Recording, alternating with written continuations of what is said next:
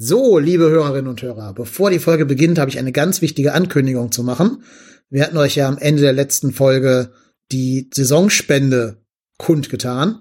Da hat sich aber seitdem noch mal einiges verändert, denn ein Hörer, der gerne anonym bleiben möchte, hat noch mal einen ordentlichen Batzen oben drauf geschmissen. Der hat noch mal um die 111 Euro oben drauf gelegt, sodass jetzt der Gesamtspendenstand angewachsen ist auf 543,21 Euro. Also 5, 4, 3, 2, 1. Das wollte er gerne erreichen, diese, diese Zahlenreihenfolge. Und das war ihm 111 Euro und 10 Cent wert. Vielen, vielen Dank, lieber anonymer Hörer. Das heißt, die Saisonspende von 543,21 Euro wird jetzt noch an die FC-Stiftung überwiesen. Vielen, vielen Dank. Und wir machen dann, wenn der Kader fertig ist, auch eine neue Saisonspende für diese Saison. Und jetzt, los geht's mit der Folge. Intro los.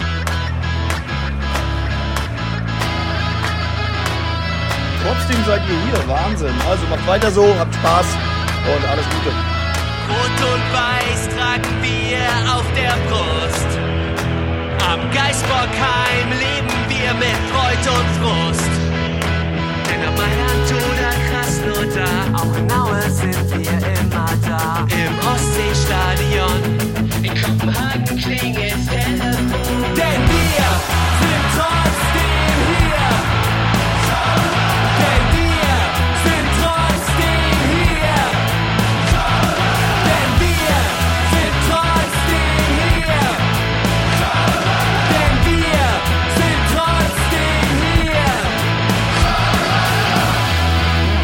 Hamburg, Köln und ganz viele andere Städte auf der ganzen Welt rufen Müngersdorf. Hallo und herzlich willkommen zur großen Vorschaufolge des Trotzdem hier Podcastes. Wir haben 100 Leute gefragt, was ist der beste FC-Podcast des Landes? Und alle haben sie gesagt, trotzdem hier. Gut, ich habe auch einfach nur 100 Mal meine eigene Mama gefragt, aber die war sich sicher, wir sind der beste Podcast über den ersten FC Köln. Und wie könnte man den besten Podcast noch besser machen? Tja, indem wir uns das, das trotzdem hier Team sogar noch um eine weitere Person ergänzt haben. Denn, nachdem ihr jetzt schon hier so und so viele Folgen lang, mindestens eine Rückserie lang, fünf alte weiße Männer über den FC habt reden hören, wurde es Zeit, den Laden mal ein bisschen aufzumischen. Deswegen begrüße ich ganz herzlich als neues Teammember an Bord die legendäre, aus dem Rasenfunk bekannte Twitter-Legende, die Saskia, Ed Quarkbällchen. Hi Saskia, grüß dich. Oh Gott, oh Gott, oh Gott, äh, so viel Aufmerksamkeit. Vielen, vielen Dank. Und äh, ja, moin alle, alle, alle, alle, alle Zuhörenden da draußen. Äh, ich freue mich sehr dabei zu sein. The Hype is real. So, und weiterhin begrüße ich live aus Dänemark transferiert Marco Marxen. hallo, hallo, Mark Markesson. Auch Nee, immer noch dabei Reik Reixen. Guten Tag. Ich habe quasi gefühlt, wie Saskia rot geworden ist, obwohl ich sie nicht sehe. Aber das war, war gute Anmoderation, hervorragend.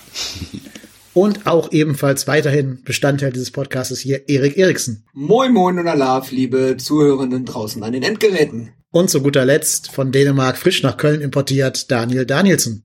Hey, hey. Und mein Name ist Dennis Dennison, aber Freunde nennen mich Dennis. Und insofern sind wir das alte Team plus eine sehr wertvolle Ergänzung. Und jetzt endlich geht's hier wieder los auf diesem Kanal. Ihr habt vielleicht schon unsere Gegnerfolge zum VfL Osnabrück gehört. Da geht's ja im Pokal dann hin an die Bremer Brücke. Heute widmen wir uns aber dem, was in der äh, Sommerpause passiert ist, die gefühlt irgendwie doch gleichzeitig lang und kurz war irgendwie. Ich weiß nicht, wie es euch da geht. Und dann werden wir auf jeden Fall noch die einzelnen Punkte, die so passiert sind in den zwei Monaten seit der letzten trotzdem hier Folge mit euch alle durchgehen. Bevor wir einsteigen, aber noch der obligatorische Plug für unsere diversen anderen Kanäle. Ihr könnt uns unterstützen, indem ihr einfach mal auf www.trotzdemhier.de slash spenden geht. Da findet ihr einen Link zu unserer Steady-Kampagne und da könnt ihr erwägen, ob ihr nicht Mitglied der TDH Family werden wollt und uns mit einem kleinen monatlichen Grundbetrag unterstützen möchtet, damit wir die laufenden Kosten hier so ein bisschen decken können. Wenn ihr das nicht wollt, auch okay. Was uns dann aber helfen würde, sind Likes, Follows und Kommentare auf zum Beispiel YouTube oder bei Spotify oder bei Podcast Addict. Das alles hilft den bösen Algorithmus zu unseren Gunsten umzuschwingen. Und da wir ja einer der ganz wenigen Podcasts über den FC sind, die kein Medienhaus im Rücken haben oder keine anderen irgendwelchen äh, Mäzene oder sowas, müssen wir das hier alles selber wuppen. Es gibt noch andere Podcasts über den FC, die Relevanz haben. Kann ich mich nicht dran erinnern. Jemals Wäre angehört mir zu auch haben. Wäre mir auch neu. Muss mal häufiger mit dem Auto durch Köln fahren, dann siehst du auch, wenn du Glück hast, ein Auto mit einer roten Couch drauf zum Beispiel. Die fährt dann direkt ins Pascha wahrscheinlich, die rote Couch. Shots feiert. Die hört uns nicht, keine Sorge. äh, Glaube ich auch nicht. Aber immerhin muss ich äh, kleinen Respekt zollen. Sie haben Steffen Baumgart zu Bruce Springsteen befragt in ihrer Interviewfolge mit ihm. Das gibt bei mir dann doch Pluspunkte. So, jetzt aber machen wir unsere eigenen Pluspunkte hier auf. Wir machen das heute ein bisschen anders als in den vergangenen Vorschaufolgen.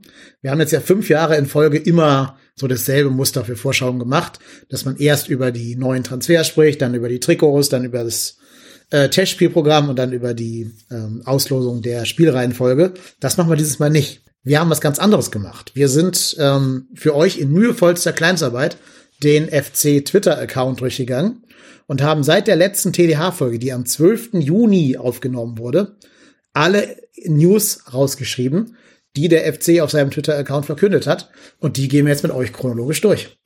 Tja, so ist das. Sehr schön. Die allererste News kam direkt einen Tag nach der letzten trotzdem hier Folge. Da haben sie nur gewartet, bis wir durch waren, in der, in der Sommerpause waren, damit wir da keinen klugen Kommentar zu abgeben können. Denn am 13.06. hat der FC einen gewissen Luca Waldschmidt ausgeliehen. Und da dürft ihr mir jetzt gerne mal eure Einschätzung zu diesem Transfer zu zum Besten geben. Ganz klar der zweitbeste Transfer dieser Saison, nämlich äh, der beste war natürlich Saskia, dass sie bei uns ist, aber ansonsten freue ich mich darüber, Luca Waldschmidt äh, beim FC zu haben, ich weiß ich.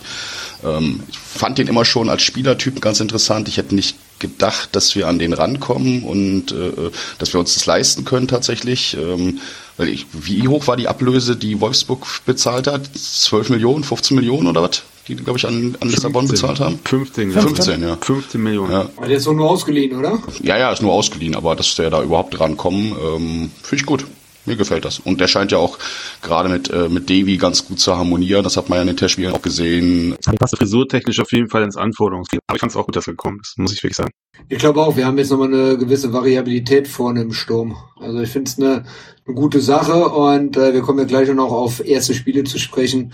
Äh, da hat man schon gesehen, dass das echt sich ergänzen kann da vorne drinne und äh, dementsprechend glaube ich, ähm, war überrascht, bin froh, dass er da ist. Es zeigt auch, ähm, welche Rolle der FC jetzt annimmt bei Transfers, dass die Leute, die eigentlich schon wieder auf dem abfallenden Ast sind, die ein, zwei, drei schlechte Jahre gespielt haben, äh, den FC sehen, als Chance sehen, um wieder äh, Fuß zu fassen. Mal mit Selke war das so eine Nummer, jetzt mit Waldschmidt so eine Nummer.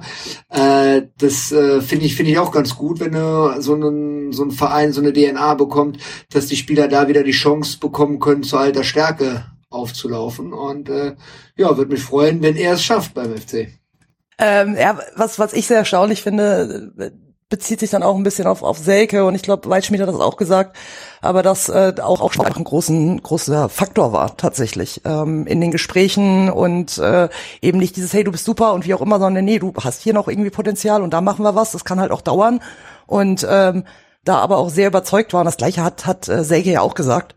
Und ähm, ich kann mir auch wirklich vorstellen, wie eben schon erwähnt, dass das vorne zusammen, also das Zusammenspiel zwischen Davy und, und Luca da ganz gut äh, funktioniert. Also ich äh, freue mich tatsächlich drauf. Aber Waldschmidt, haben wir bei dem nicht auch eine Kaufoption? Weiß man nicht. Hieß Also haben wir, zuerst, haben wir den nur ausgeliehen oder?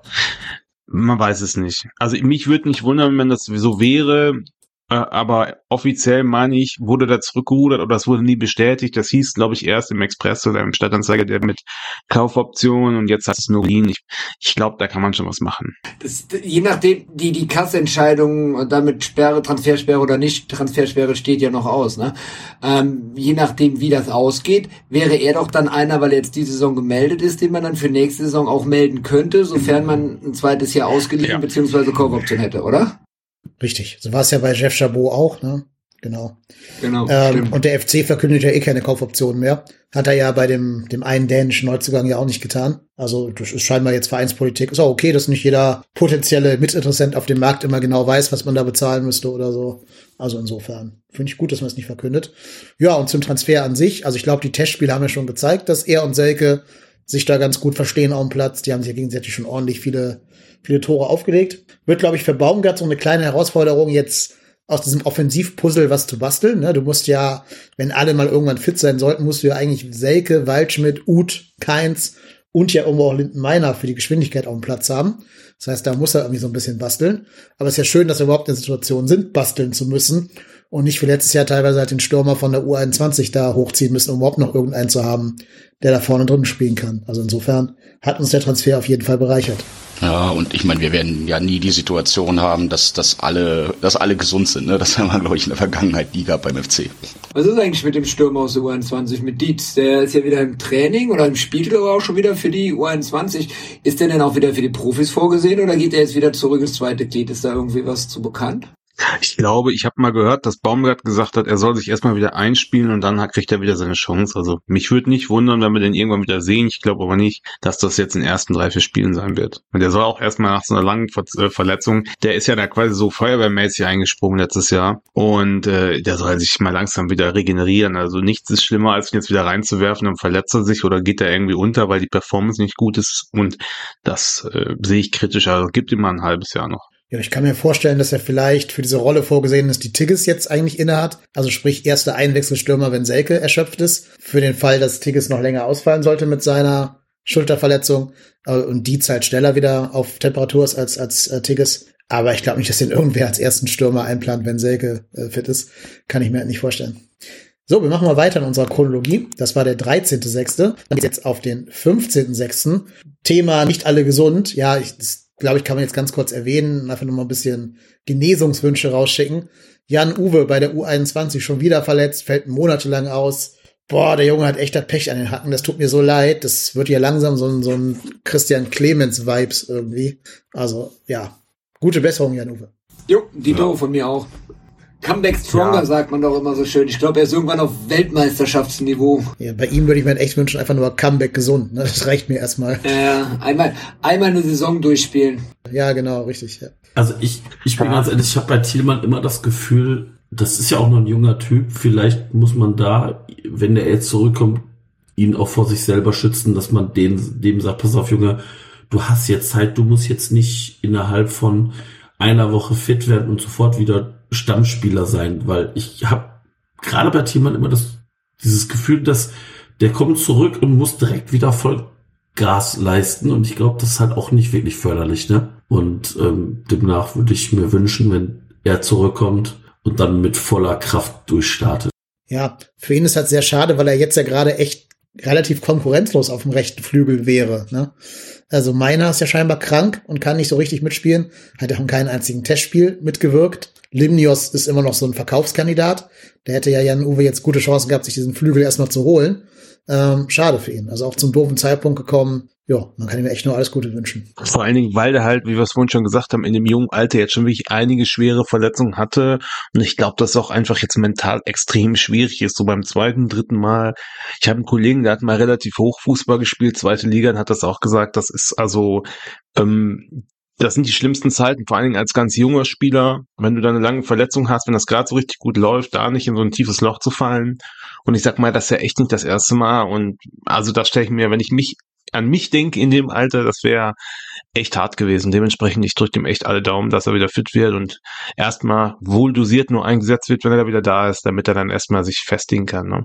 Aber kann ich mir auch total vorstellen. Das muss für den Kopf so krass sein, wenn du, wenn du da diese, diese Verletzung hast. Du verlierst ja auch so ein bisschen äh, glaube ich, das Zutrauen an deinen eigenen Körper. Ne? Du denkst ja dann so bei, bei jeder Bewegung, bist vielleicht irgendwie vorsichtiger unterwegs, äh, äh, wenn du mal was mit Knie oder Muskulatur oder sowas hattest, weil du dann immer so denkst, oh, bitte nicht nochmal, bitte nicht nochmal und dann verletzt du dich einfach, obwohl du gerade wieder mittendrin bist in dem Schwung, äh, kann ich mir auch vorstellen. Und bei einem 21-Jährigen, hey, meine Güte, also das ist schon nicht so ganz einfach, ja. Gut, dass er ein gutes familiäres und ja auch mannschaftstaktisches Umfeld hat, das ihn da auffangen kann. Und dann freuen wir uns alle, ihm im Oktober oder November oder so wieder auf dem Platz zu sehen. Der FC hat aber dann am 16.06. direkt den nächsten Transfer getätigt. Sogar den ersten richtigen Transfer, weil ja Luca Waldschmidt nur ausgeliehen ist bislang. Der erste Däne ist gekommen, der erste von vielen, die folgen sollten. Jakob Christensen wird ablösefrei bis 2026 verpflichtet.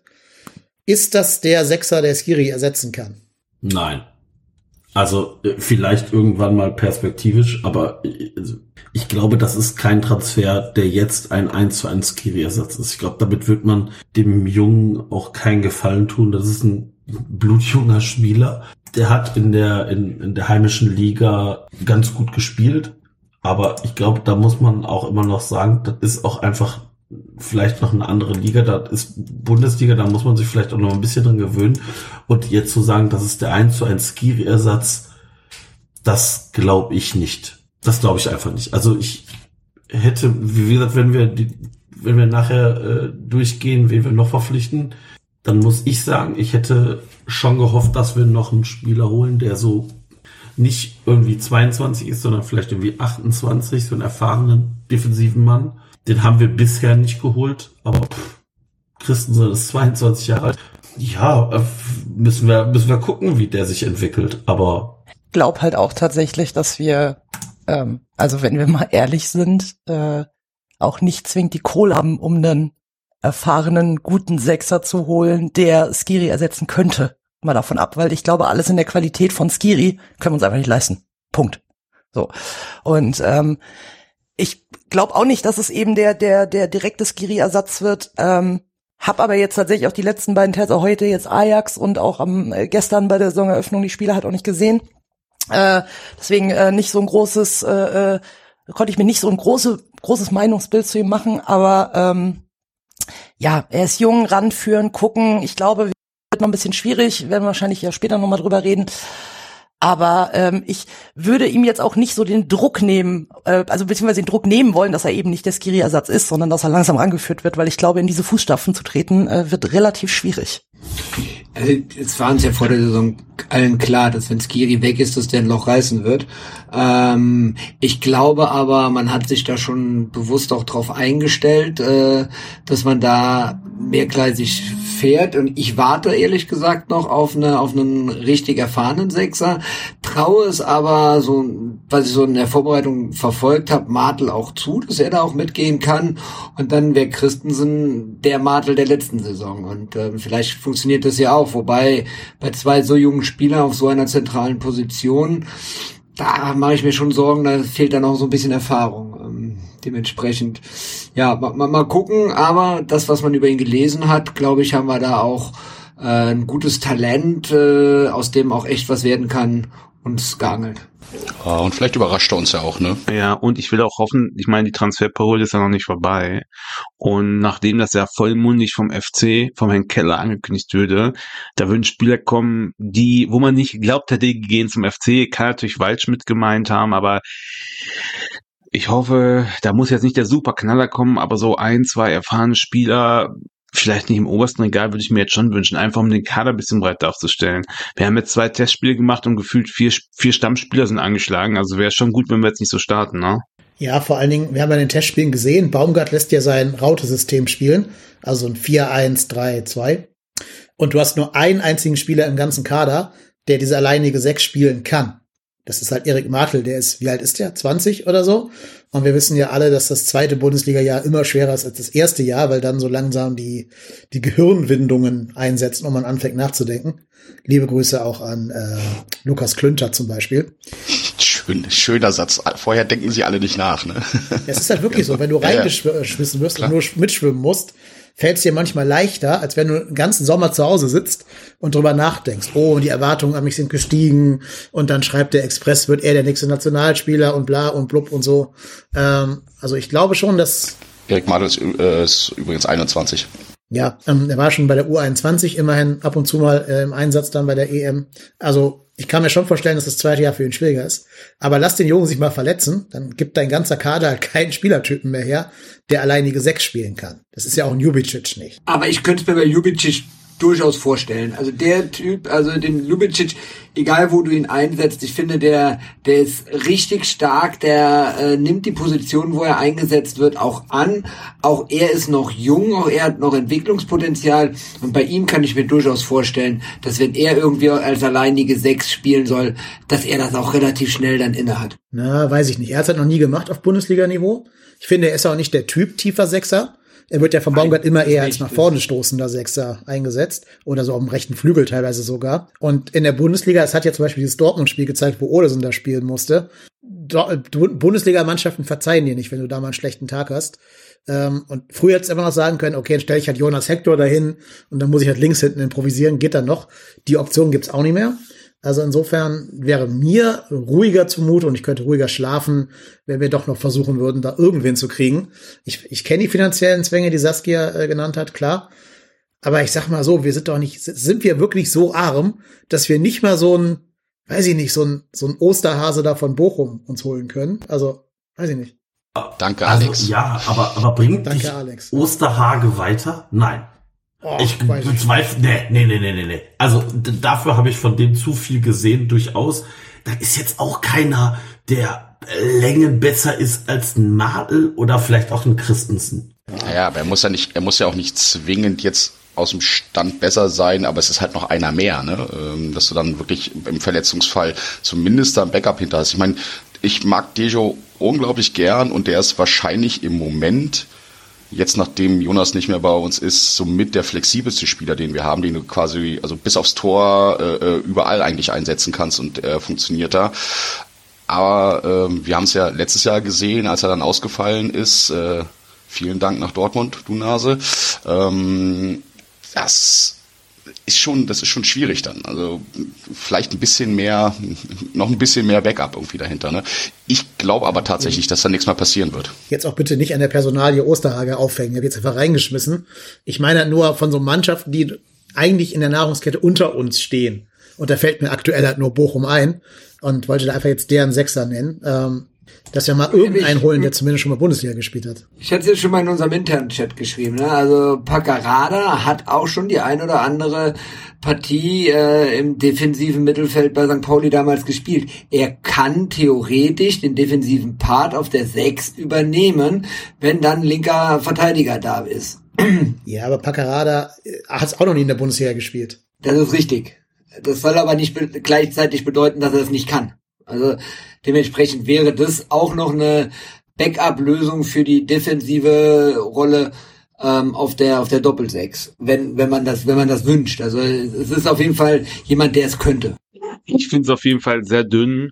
Deswegen glaube ich ernsthaft, der Verein wird ja einigermaßen seriös mittlerweile geführt. Das kann man ja mittlerweile ohne rot zu werden sagen. Und äh, ich hoffe einfach, dass da, also alle Transfers waren ja ziemlich geräuschlos, finde ich. Hat man selber eigentlich nicht mal als Fan mitgekriegt, wenn die da waren, wenn man nicht bei Twitter geguckt hat, ja. Wenn Elon mal wieder die Tweets in die falsche Richtung geschickt hat. So, und deswegen glaube ich, dass noch jemand kommt, weil, ey, lass dich mal zwei Leute da verletzen, dann bist du komplett an der Wand. Da muss schon, da muss er wie bei in Gießler eingeworfen, wenn man keinen mehr hat. Also das kann ich nicht vorstellen. Gut, dann haben wir, glaube ich, diese Position jetzt äh, detailliert besprochen. Dann würde ich mal in der Chronologie weitergehen. Denn am selben Tag, wo wir Jakob Christensen verpflichtet haben, haben wir auch Tim Lemperle nach Fürth ausgeliehen. Der hat direkt in seinem ersten Bundesligaspiel auch ein Tor gemacht. Ja, ich weiß nicht, ob wir da jetzt viel zu sagen müssen, außer dass wir ihm natürlich viel Erfolg wünschen und hoffen, dass er seine Torquote davon zwei Tor, äh, ein Tor in zwei Spielen weiter fortführen wird. Kann ein guter Move werden. Ne? Richtiger Schritt. Guck dir Sally an, das gleiche Ding. Lass den da ein bisschen Erfahrung, Spielerfahrung sammeln, ein bisschen mal außerhalb vom Köln. Vielleicht den Charakter ein bisschen weiterentwickeln, was man so hört. Und dann soll er mal zurückkommen, das kann nicht schaden. Ja, und äh, kann der mit Jonas Urbich auch zusammenspielen. Auf den kommen wir nachher nochmal zu sprechen. Ist doch schön, scheint ja auch einen Stammplatz zu haben mit äh, Gotta und Sieb in so einem Dreiersturm. Jo, viel Erfolg. Habt ihr das 40-Meter-Tor von äh, Gotta gesehen am Wochenende? Ja, ich habe so eine Wiederholung gesehen. Nö. Mhm.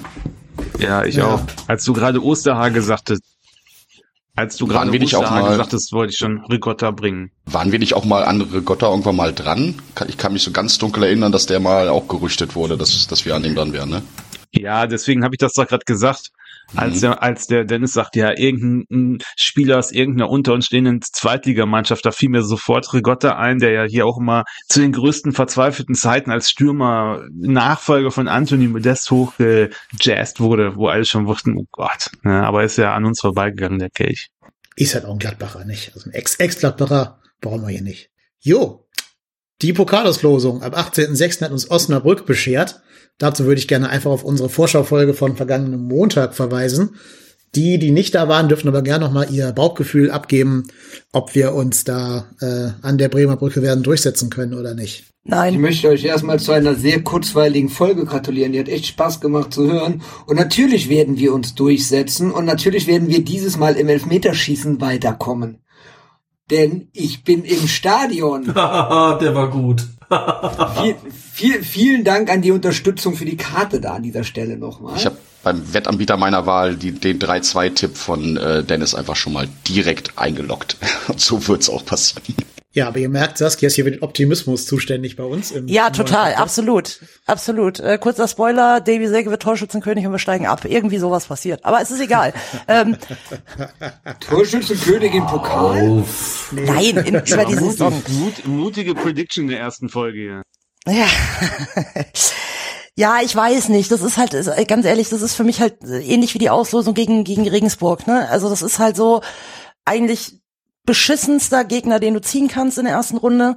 Und äh, Osnabrück aufgestiegen, motiviert, haben die ersten Spiele jetzt auch gar nicht so schlecht gespielt, haben irgendwie Bock.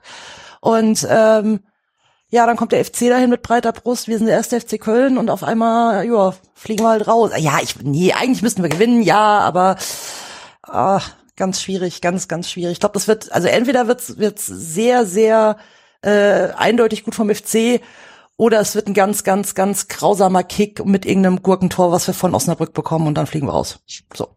Also ich habe mir jetzt die letzten beiden Spiele, die beiden Auftaktspiele vom VfL angeguckt und muss sagen, gegen KSC war das nicht schlecht. Jetzt das letzte Spiel war so mittel, haben sie zwar noch ein Tor gemacht, war okay, aber es war jetzt auch nichts, wo man sich einscheißen muss, wenn man das sieht, ne? muss ich mal ganz klar sagen. Also die beiden Spiele vom FC, jetzt Vorbereitungsspiele kommen wir später dazu, die haben, finde ich, schon Mut gemacht, dass man da zumindest mithalten kann und ja, man sollte jetzt nicht diesen BVB-Move machen und den Borsigplatz schon mal schwarz-gelb anmalen, so, ne? Also man sollte jetzt nicht schon den Sieg verkünden, aber ich meine, hat da schon gute Chancen weiterzukommen. Außerdem sind wir ja vor Ort und dementsprechend, was soll passieren? Wenn der erste FC Köln und seine, äh, seine Fans drumherum mit zu viel Selbstbewusstsein in, äh, in, die, zwei, in die erste Pokalrunde reingehen. Ne? Kommt ja fast nie vor. Also nochmal, Erik ist da, ich bin da, Raik, du bist auch da. Das heißt, Leute, wer Lust hat, wer sich melden richtig. will, wer vor Ort ist, ähm, Raik, du bist im Gästeblock. Erik und ich sind direkt neben Gästeblock, ähm, aber also direkt im Zaun. Wer vorher irgendwie noch ein Bier trinken will, quatschen will, schreibt uns eine Nachricht irgendwie bei Twitter oder so, wir sind da. Diesmal kann ich auch Bier trinken, weil ich nicht fahren muss. Ich äh, will noch mal ganz kurz den Twitch-Chat einbinden. Ähm, hier wird noch fleißig über den Sechser diskutiert. Da wird dann zum Beispiel so ein Name wie Samaseko, der bei TSG wohl außen vor zu sein scheint, äh, in den Raum geworfen, als Laie mindestens mal. Oder man könnte die auf Doppel 6 umstellen, wenn Martel mal ausfällt. Aber Jasemat sagt auch, er glaubt nicht, dass noch jemand kommt, außer vielleicht ein Flügelspieler. Und zum Thema Pokal sagt der Tittenkalle, der FC hat keine Angst vor einem Zweitligisten. Wir gewinnen das Ding 5 zu 0. Ja, Tittenkalle, dein Wort in des Fußballgottes Ohr, sag ich da nur. So, es geht in der Chronologie weiter mit zwei ähm, Nachrichten, die wir nur verlesen müssen. Evangelios Sponas wird neuer Trainer der U21. Daniel Weber übernimmt die FC-Frauen. Und ich wette, dass ihr alle schon diese beiden Trainer seit Jahren scoutet und da jetzt Impulsreferate drüber geben könntet. Aber das heben wir uns mal für eine andere Folge auf. Ja, wir haben zu wenig Zeit, sonst würde ich jetzt Ja, die Zeit, die Zeit. Sonst Ja, ja, könnten klar. wir hier natürlich ausschweifend über die beiden reden. Jedenfalls wünsche ich den beiden sehr viel Erfolg beim ersten FC Köln. Und gerade Daniel Weber wünsche ich auch ein bisschen mehr Erfolg als seinem Vorgänger, dem Herrn Glass, bei den Frauen, zumindest in der letzten Saison. An, an der Stelle ganz kurz, ich weiß nicht, ob wir das jetzt ganz aktualisiert haben, das kam eben kurz vor Aufnahmestart, die Information, dass das Spiel der FC Frauen in Bremen, ich glaube das ist am 17. Oktober, äh, im äh, Wohnen Westweser Stadion stattfinden wird. Also da gibt es mit Sicherheit ganz viele Karten, wer da Lust hat, kann da mit Sicherheit äh, Karten bekommen. Das nur als Information zu den FC Frauen an der Stelle hier. Team Hamburg ist doch bestimmt auch dabei, kann ich mir gut vorstellen. Oh, schauen wir mal, ne? Ist leider in den Da spricht nichts Herbstferien. dagegen. Ja, ist leider in den Hamburger Herbstferien. Muss Ah, mal ich schauen, glaub, ob der ich nicht bin im Urlaub bin. Aber, Ja, naja. ich bin, glaube ich, im Urlaub. ja. Alles werden die auch ohne uns schaffen. Wir waren ja auch schon mal auf Platz 11, insofern äh, äh, werden die jetzt auch im äh, Rhein-Energiestadion. Äh, Quatsch, im Wohn-Invest-Stadion, meine Güte. Ja. Äh, werden sie schaffen. Damals haben wir ja Pech gebracht, vielleicht bringt unsere Abwesenheit dann ja mehr Glück. Schauen wir mal. Jo, die könnten aber echt bei ihrer äh, Spielplan-Terminierung mal mehr Rücksicht auf meinen Urlaub nehmen, finde ich. Echt Frechheit, oder? Was fällt denen ein? Ja, am Beim 21.06. DFB läuft's einfach nicht, Dennis. Das ist, die nehmen auf gar nichts Rücksicht. Ja, das stimmt. Die behandeln die Frauen wieder sehr stiefmütterlich. Ne? Naja, ich sag mal so, äh, da- da- dadurch, dass das Stadionverbot beim FC ja für den, für den Dennis immer noch nicht final durch ist, müssten wir jetzt andere Hebel ziehen und den DFB einbinden. Ne? Also das ist ein ganz einfach. Da hat der FC eh nichts zu melden. Aber hat er da, hat er da, mach weiter. Am 21.06. kam dann die frohe Kunde, dass es den Davy Selke Samstag bis 2026 geben wird. Denn so lange hat der gute Davy bei uns äh, verlängert. Jo, und ich muss sagen, also gab es da schon mal, dass jemand so schnell sich so aus dem Nix quasi so einen Status bei uns erarbeitet hat? Ich meine, wir neigen ja immer schnell zu Personenkult, das ist mir ja schon bewusst, aber Sohn von, vom Volldepp der Nation, der von Hertha quasi vom Hof gejagt wird, so hin zum ganz großen äh, Aushängeschild hier, das ist schon ein krasser Aufstieg, oder? Also ich kann euch ja sagen, ich war ja gestern bei dem Spiel gegen Norn im Stadion und bei der Mannschaftsaufstellung war bei Davy Selke Fußballgott zu hören. Was ganz ungewöhnlich ist. Ich glaube, Davy Selke hat sich in Leverkusen in viele Herzen gepöbelt. Handküsse verteilt, das war so großartig. Ja, also wirklich. Also äh, ja, ich finde es gut. Also ich, ich ähm, bin noch ehrlicherweise auf das Duo Waldschmidt-Selke gespannt. Ich glaube, das kann eine richtige Waffe werden.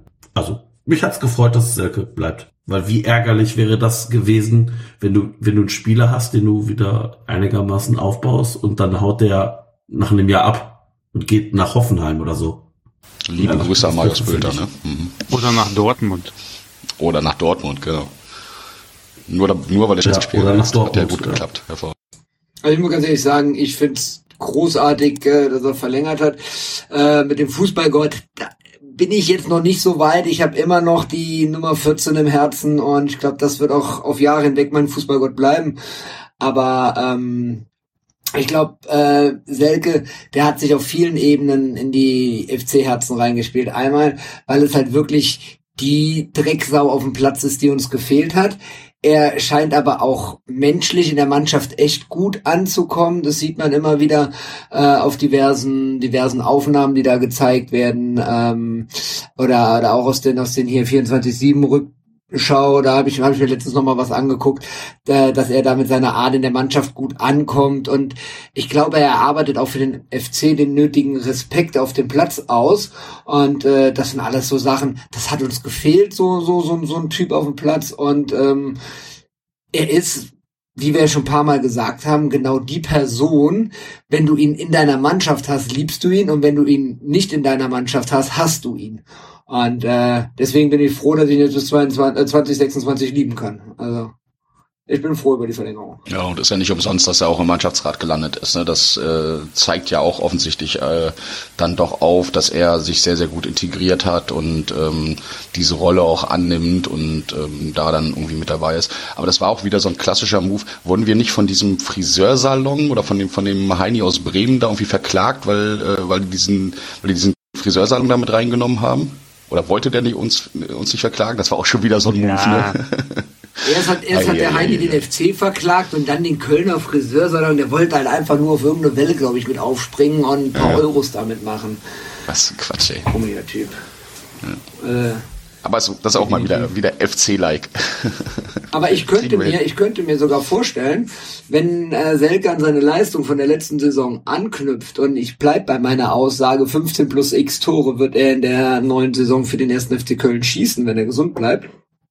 Ähm, dann könnte er sogar noch bei der Stürmersituation in Deutschland vielleicht sogar noch für die Nationalmannschaft noch mal wieder interessant werden. Ähm, das äh, ist ja ist nächstes Jahr die Heim-EM, ja, ne? Ich verfolge die Nationalmannschaft absolut Mhm, gar nicht 24. mehr. Aber das könnte, das könnte natürlich auch nochmal eine Nummer werden, ne? Weil auf so einer, auf der Position hat Deutschland ja ein echtes Problem. Also Wird unter anderem. in 1000 Jahren nicht passieren. Weiß ich nicht, weiß ich Der nicht. könnte so glaub viele. Tore wie Modest schießen, Flick würde stur bleiben. Außer wir kriegen einen neuen Bundestrainer. Dann nehme ich meine Aussage zurück. Aber unter Trainer Flick, der will ja nicht mal Füllkrug spielen lassen. Füllkrug Gelke, das wäre ein cooles Sturm. also da wäre zumindest die Straßenkredibilität wieder gegeben, das auf jeden Fall. Also Nationalmannschaft mit Füllkrug und Welke bei der Heim-EM, das, ja. das müsste man sich, das müsste man eigentlich machen. Und hinten und Rüdiger und Chabot. Genau, und dann, und dann holen wir Toni Kroos noch wieder zurück. nichts mehr nach den Leistungen der letzten Jahre. Ja, zumindest hat der Gegner wieder ordentlich Respekt dann vor dir. Definitiv. Ja, Davy Selke, willkommen im Geisbockheim bis 2026. Ja, es geht weiter in unserer Liste. Denn am 21.06. verpflichtet der FC Erzgebirge Aue einen ehemaligen Spieler des FCs, nämlich äh, Joshua Schwirten. Da viel Erfolg und vielleicht eine neue, neue Bart-Frisuren-Kombination für dich in Aue, wobei andererseits in den Osten der Republik passt die vielleicht ganz gut, wer weiß. Ja, Pokal wird auf Montagabend terminiert am selben Tag. Äh, nee, eine Woche später am 28.06., aber haben wir auch schon besprochen. Marvin Schwebe verlängert bis 2027 am 28.06. und bekommt die Rückennummer 1. Da reden wir nachher drüber, wenn wir über Pentke reden werden. Am 29.06. Martel, Hossein Basic und Soldo verlassen sie die EM, die U21 EM gemeinsam. Alle drei sehr unerfolgreich gewesen. Ich meine, Hussein Basic hat zumindest mehr gespielt als die anderen beiden. Martel hat ein paar Einsätze bekommen, aber Deutschland ist da ja auch wieder in der Vorrunde ausgeschieden, ebenso wie Kroatien mit Soldo, der gar nicht zum Einsatz gekommen ist. Also, naja, Selbstvertrauen holen sieht anders aus. Aber das Gute ist, beide haben ja in den Testspielen, also Martel plus den Basic meine ich, haben ja in den Testspielen schon gezeigt, dass ihnen das anscheinend nicht in den Kleidern steckt und sie da ganz gut agieren können. Ja, und dann wird am 30.06. der Spielplan veröffentlicht.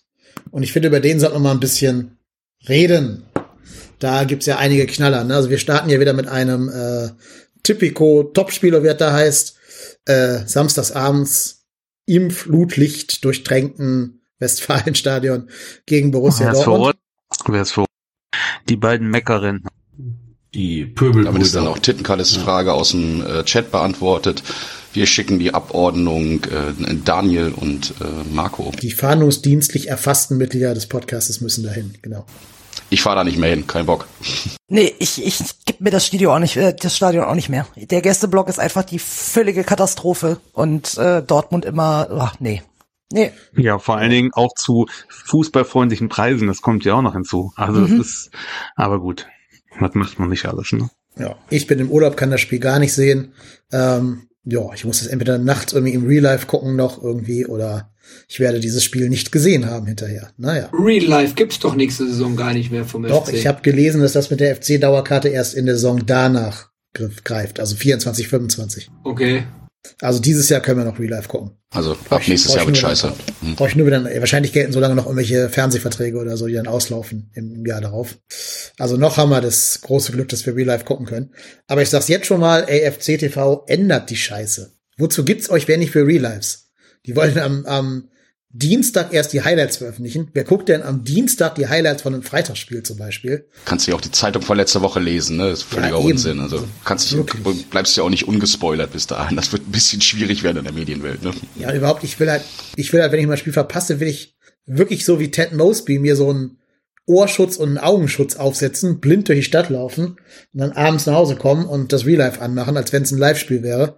Und für diese Option bin ich auch bereit, ein bisschen mehr Geld zu bezahlen, aber guck bitte, dass die am, am Leben bleibt, diese Option. Naja, waren aber eigentlich beim Spielplan stecken geblieben. Ich lese euch mal das Auftaktprogramm des FCs vor. Vielleicht so die ersten fünf, sechs Spiele. Also wie gesagt, los geht's in Dortmund. Dann kommt Wolfsburg zu uns nach Hause. Dann kommt Frank, also müssen wir nach Frankfurt.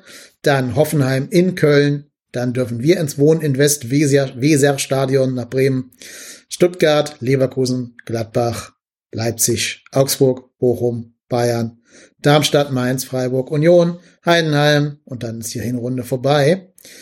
Was sagt ihr zu diesem Auftaktprogramm? Leicht, schwer, doof, gut? 51 Punkte zur Halbserie. also ich finde ich finde, ich finde das Auftaktprogramm echt schwer. Ähm, in Dortmund ist es, also Dortmund, gegen Mannschaften wie Dortmund Bayern spiele ich eigentlich prinzipiell lieber am ersten oder am letzten Spieltag. Äh, am Anfang sind die halt auch noch nicht eingespielt und äh, da stehen die Chancen dann größer für uns. Aber ansonsten finde ich es äh, Auftaktprogramm in Dortmund, Wolfsburg zu Hause ist auch so eine Sache, die man schwer abschätzen kann. Und dann Frankfurt, boah, ich kann die Frankfurter, ich, ich, ich finde ja, die machen da echt gute Transferarbeit diese Saison und ähm, ich kann die echt nicht einschätzen und äh, das ist, also es kann auch durchaus nach drei Spielen schon äh, noch null Punkte bedeuten. Ne? Das ist äh, nicht auszuschließen bei dem, bei dem äh, Spielauftaktprogramm und das wäre, das wäre natürlich fatal. Ich habe, ich habe echt Respekt davor. Ich hoffe, dass wir da gut rauskommen, aber ähm, es wird schon, wird schon, geht, geht direkt richtig los. Ja, ich meine, aber das Risiko hast du ja jetzt, wenn du da reinstartest. Äh, du musst halt zweimal pro Saison gegen Dortmund und gegen Bayern und gegen Wolfsburg und so weiter spielen. Ich bin da auch eher bei dir. Dann die Gegner hätte ich auch, habe ich auch lieber am Anfang. Ähm, es kann natürlich auch gut sein, wenn du, was weiß ich, zuerst gegen Bochum, äh, Heidenheim und Augsburg spielst, alle drei gewinnst und dann so ein bisschen in so einen Flow reinkommst. Ähm, aber glaube, wir haben auch in den vergangenen Jahren immer gesehen, dass wir uns gegen die großen Mannschaften, gegen die, die eigentlich über uns stehen und die mitspielen, in aller Regel leichter getan haben, als wenn wir äh, so eine Truppen wie Augsburg dann von der Flinte haben. Da, das war dann eher so ein bisschen schwieriger oder auch Bochum habe ich ja gerade schon genannt gehabt. Ähm, ich find's okay, kann man so machen. Ich hätte gerne mit dem Heimspiel gestartet, ähm, das wäre nochmal so ein äh, Ding gewesen. Aber meine Güte, BVB, pff, habe ich auch noch nicht so richtig eine Meinung zu. Ähm, ich habe ein, ein, zwei Moves, nicht warum man einen Euro ausgibt und äh, recycelt. Das ist irgendwie so ein bisschen, keine Ahnung, ähm, wenn ich dafür dann Bellingham verloren habe. Hm. Aber wenn dann jetzt. Ich meine, da wären da auch relativ viele verletzt bei denen, oder? Ist das so, ja? Okay, also nicht so. Ja, ist auch so Dortmund, ne? Hm. Die haben noch irgendeine so Asien, Asien-Tour gemacht und da hat sich dann die Hälfte von denen da verletzt. Ja, ist auch Dortmund. Wir gegen Nord, also. Ist es Dortmund und Dortmund hat immer einen riesen Bagger aufgerissen und ja, da sind wir auch schon untergegangen. Ich erinnere mich noch, da waren wir nicht mal erster oder zweiter Spieltag da, wo wir da irgendwie 0-6 unter die Räder gekommen sind oder so. Aber es, also Dortmund kann auch ganz und gut und gerne mal scheiße starten und äh, dementsprechend, ich bin eigentlich relativ relaxed. Ja, kann sein, dass wir von Sack kriegen, aber ja, also ich sehe es jetzt gar nicht so schwarz, wie äh, Erik schon sagte. Das erste Spiel sind nicht eingespielt, sind eh eine Kacktruppe, also was soll, da gehen wir hin und zeigen wir, wo der Hammer hängt, ne? So, soll ich jetzt mit meinem Optimismus kommen? äh, nein, also ich, ich muss ganz ehrlich, ich finde das äh, Programm komplett beschissen. Also egal, ob Dortmund eingespielt ist oder nicht, aber Dortmund am ersten, ersten äh, Spieltag auswärts finde ich, finde ich nicht geil.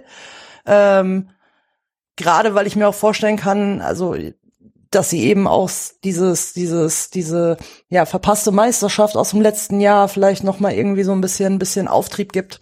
Wie auch immer. Wolfsburg ist immer scheiße zu spielen, sind wir auch ehrlich, finde ich auch nicht geil. Und dann nach Frankfurt, ich, ich sehe schon ausgerechnet, ich will es ja nicht irgendwie jinxen, aber ich sehe es und äh, ganz ehrlich, wenn du Pech hast, bist du irgendwie nach drei Spielen mit null Punkten da und dann äh, musst du irgendwie in Hoffenheim punkten. Also dann hätte ich tatsächlich lieber irgendwie so ein so ein Augsburg-Bochum, gegebenenfalls nach zwei Spielen, drei Spielen, sechs, sieben Punkte.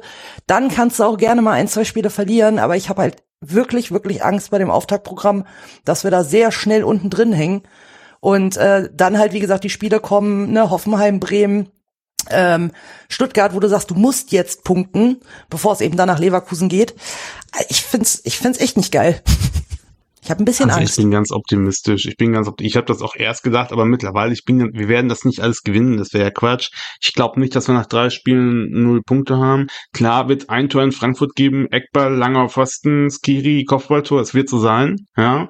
Und ich kotze jetzt schon, aber im Prinzip wir werden Minimum drei oder vier Punkte haben nach den ersten drei Spielen. Da habe ich irgendwie ein Gefühl und ja, Dortmund, die werden jetzt Payback kriegen für ihre ganze Scheiße der letzten Jahre, dass sie uns den, den die ganzen Leute wegholen geholt haben und ach, das wird sich rechnen. Ich glaube nicht, dass die so gut sind. Ich glaube, die sind überbewertet. Dieser Knacks der letzten Saison, dass sie das nicht geschafft haben, dass sie sich da so wichtig gemacht haben, dann nicht Meister geworden sind, dann diese komische Asienreise, dann Watzke. Also, ja, ich weiß nicht. Ich sehe es noch. Den neuen Rechtsaußen, den sie verpflichtet haben. Ja, rechts ganz weit außen. Äh, ganz weit rechts außen, ja. Auf jeden Fall. Verstehe ich auch nicht, wie du so viel Kohle ausgeben kannst und dir diesen Shitstorm ins Haus holst und dann noch so moralisch fragwürdigen Spieler holst, um dann am Ende nur Lukas eine Matcher da stehen zu haben und nicht mal irgendwie einen richtig geilen Typen so. Felix. Einen von den beiden halt, keine Ahnung. Einen von beiden. Ja, egal. Den, den schlechten von beiden halt. Ähm, also in seinen sozialen Media-Aktivitäten schlechten. Aber da kommen wir nachher nochmal drauf, Thema Social Media-Aktivitäten von potenziellen Neuzugängen und so. Das wird nochmal ein Thema werden. Ich habe nur so gedacht, dass die DFL uns mit diesem Spielplan auch, glaube ich, auch ins Auswischen wollte, Wahrscheinlich, weil wir gegen den Investoren die gestimmt, äh, gestimmt haben. Heimspiel, äh, nein, also erstes Spiel auswärts, letztes Spiel auswärts, Karnevalspiel in Hoffenheim, 100 Jahre Müngersheim, Müngersdorf gegen Hoffenheim. Also, wie viel mehr kannst du einen Verein ficken als DFL? Das ist einfach so ein, das ist einfach so ein dicker Mittelfinger, ne? Ja. Ernsthaft. Also dieses, dieses, wenn du äh, der, das, äh, der erste Spieltag auswärts ist, ist der letzte Spieltag auch immer auswärts. Und ähm, das, ist- das, das ist halt einfach durch diese An Ansetzung ist es immer so. Auswärts, erster Spieltag auswärts bedeutet letzter Spieltag auch auswärts. Ähm, die 100 Jahre Müngersdorf, da muss ich ganz ehrlich sagen, da bin ich entsetzt und enttäuscht, weil der FC den Wunsch geäußert hat, an dem Tag wirklich auch einen Traditionsgegner zu bekommen. Und äh, die TSG ist jetzt nicht, auch wenn es die seit 19, 1899 gibt, kein wirklicher Traditionsverein. Und da bin ich echt sauer drüber. Ähm, ja, und Karneval, ich glaube, da gucken die einfach, wenn sie da auf irgendwas gucken, das weit weg ist, äh, nach den Erfahrungen, die es vor ein paar Jahren gab mit den, mit den Malerjungs aus der ersten Reihe in Gladbach, ähm, dass sie sowas nicht mehr haben wollen. Und deswegen ist Karneval in der Regel ja immer ganz weit weg. Und hier, ja, so what. Ähm, was ich aber an dem Spielplan äh, interessant finde und auch relativ positiv finde, ist, dass wir unseren Doppelspieltag zu Hause am 32. und 33. Spieltag haben. Das ist gegen Freiburg und gegen Union Berlin. Ähm, zwei Heimspiele hintereinander und dann geht's nach Heidenheim. Also ich glaube, das kann uns am Ende der Saison auch nochmal gut in die Karten spielen. Ja, aber daran merkst du ja, dass die Aussage nicht stimmt, dass wenn der erste Spieltag auswärts ist, der letzte auch auswärts sein muss. Die Ja, geraden sind, die, die geraden Spiele wären eigentlich theoretisch Heimspiele. Der zweite ist ja ein Du hast Heimspiel. immer, ja, überleg mal, der zweite ist ein Heimspiel, also muss der vierte auch ein Heimspiel sein, also auch der sechste und so weiter. Aber wir haben ja, Nee, nee, denn es ist- du hast aber 17 Mannschaften und du hast immer einen Doppelspieltag. Jede Mannschaft hat einen Doppelspieltag, bis auf eine Mannschaft, die eine Nullserie hat, die immer im Wechsel ist. Ansonsten haben alle anderen Mannschaften haben immer irgendwo einen Doppelspieltag. wir haben aber drei genau, Doppelspieltage dieses Jahr. Wir haben zweimal auswärts in Folge, zweimal Heim in Folge und dann wieder zweimal auswärts in Folge. Ähm, guck mal, der 4. Mai und der 11. Mai sind beides Heimspiele. Und dann geht's nach Hoffenheim. Äh, nach Heidenheim, meine ich. Also Ja, du hast, ja, aber das muss ja nicht so sein. Doch. Das ist halt, das hat, halt, hat halt damit zu tun, dass du eine gerade Anzahl an Mannschaften hast in, in der Liga und deswegen äh, guck dir die Mannschaft, guckst, guckst dir an. Also ich kann jetzt hier kein, keine, keine mathematische Begründung dafür geben, aber nimm dir drei andere Mannschaften an und jede Mannschaft, jede andere Mannschaft hat das auch, dass die, bis auf eine Mannschaft in der Saison hat, dass jede andere Mannschaft auch, dass die immer pro Halbserie einen Doppelspieltag, zwei Spiele auswärts hintereinander, zwei Spiele zu Hause hintereinander haben. Das ist mir Das ist viel so. zu viel Rechnerei für einen Sonntagabend. Aber ist ja auch egal, jetzt das ist darüber mal nicht streiten. Äh, so oder so, scheiß Spielplan und ich stimme euch gerade, was das Müngersdorf-Jubiläum äh, angeht, total zu.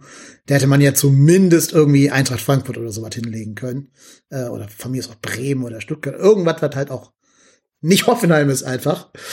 Ich hätte sogar lieber Darmstadt genommen wahrscheinlich, als, als dass ich da äh, Ja, Hoffenheim oder, oder Derby gegen die Bauern. ja, das, das wollen sie, glaube ich, aus gewissen Gründen dann nicht. Das ist ja auch doof, wenn du das dann verlieren solltest, wahrscheinlich, ne? Also da bin ich gar nicht so ganz der Fan von, das an so Jubiläums, Jubiläumsanlässen zu machen. Ja, wenn der. HSV endlich mal aufsteigen würde, wäre der HSV doch ein guter Gegner gewesen. Ne?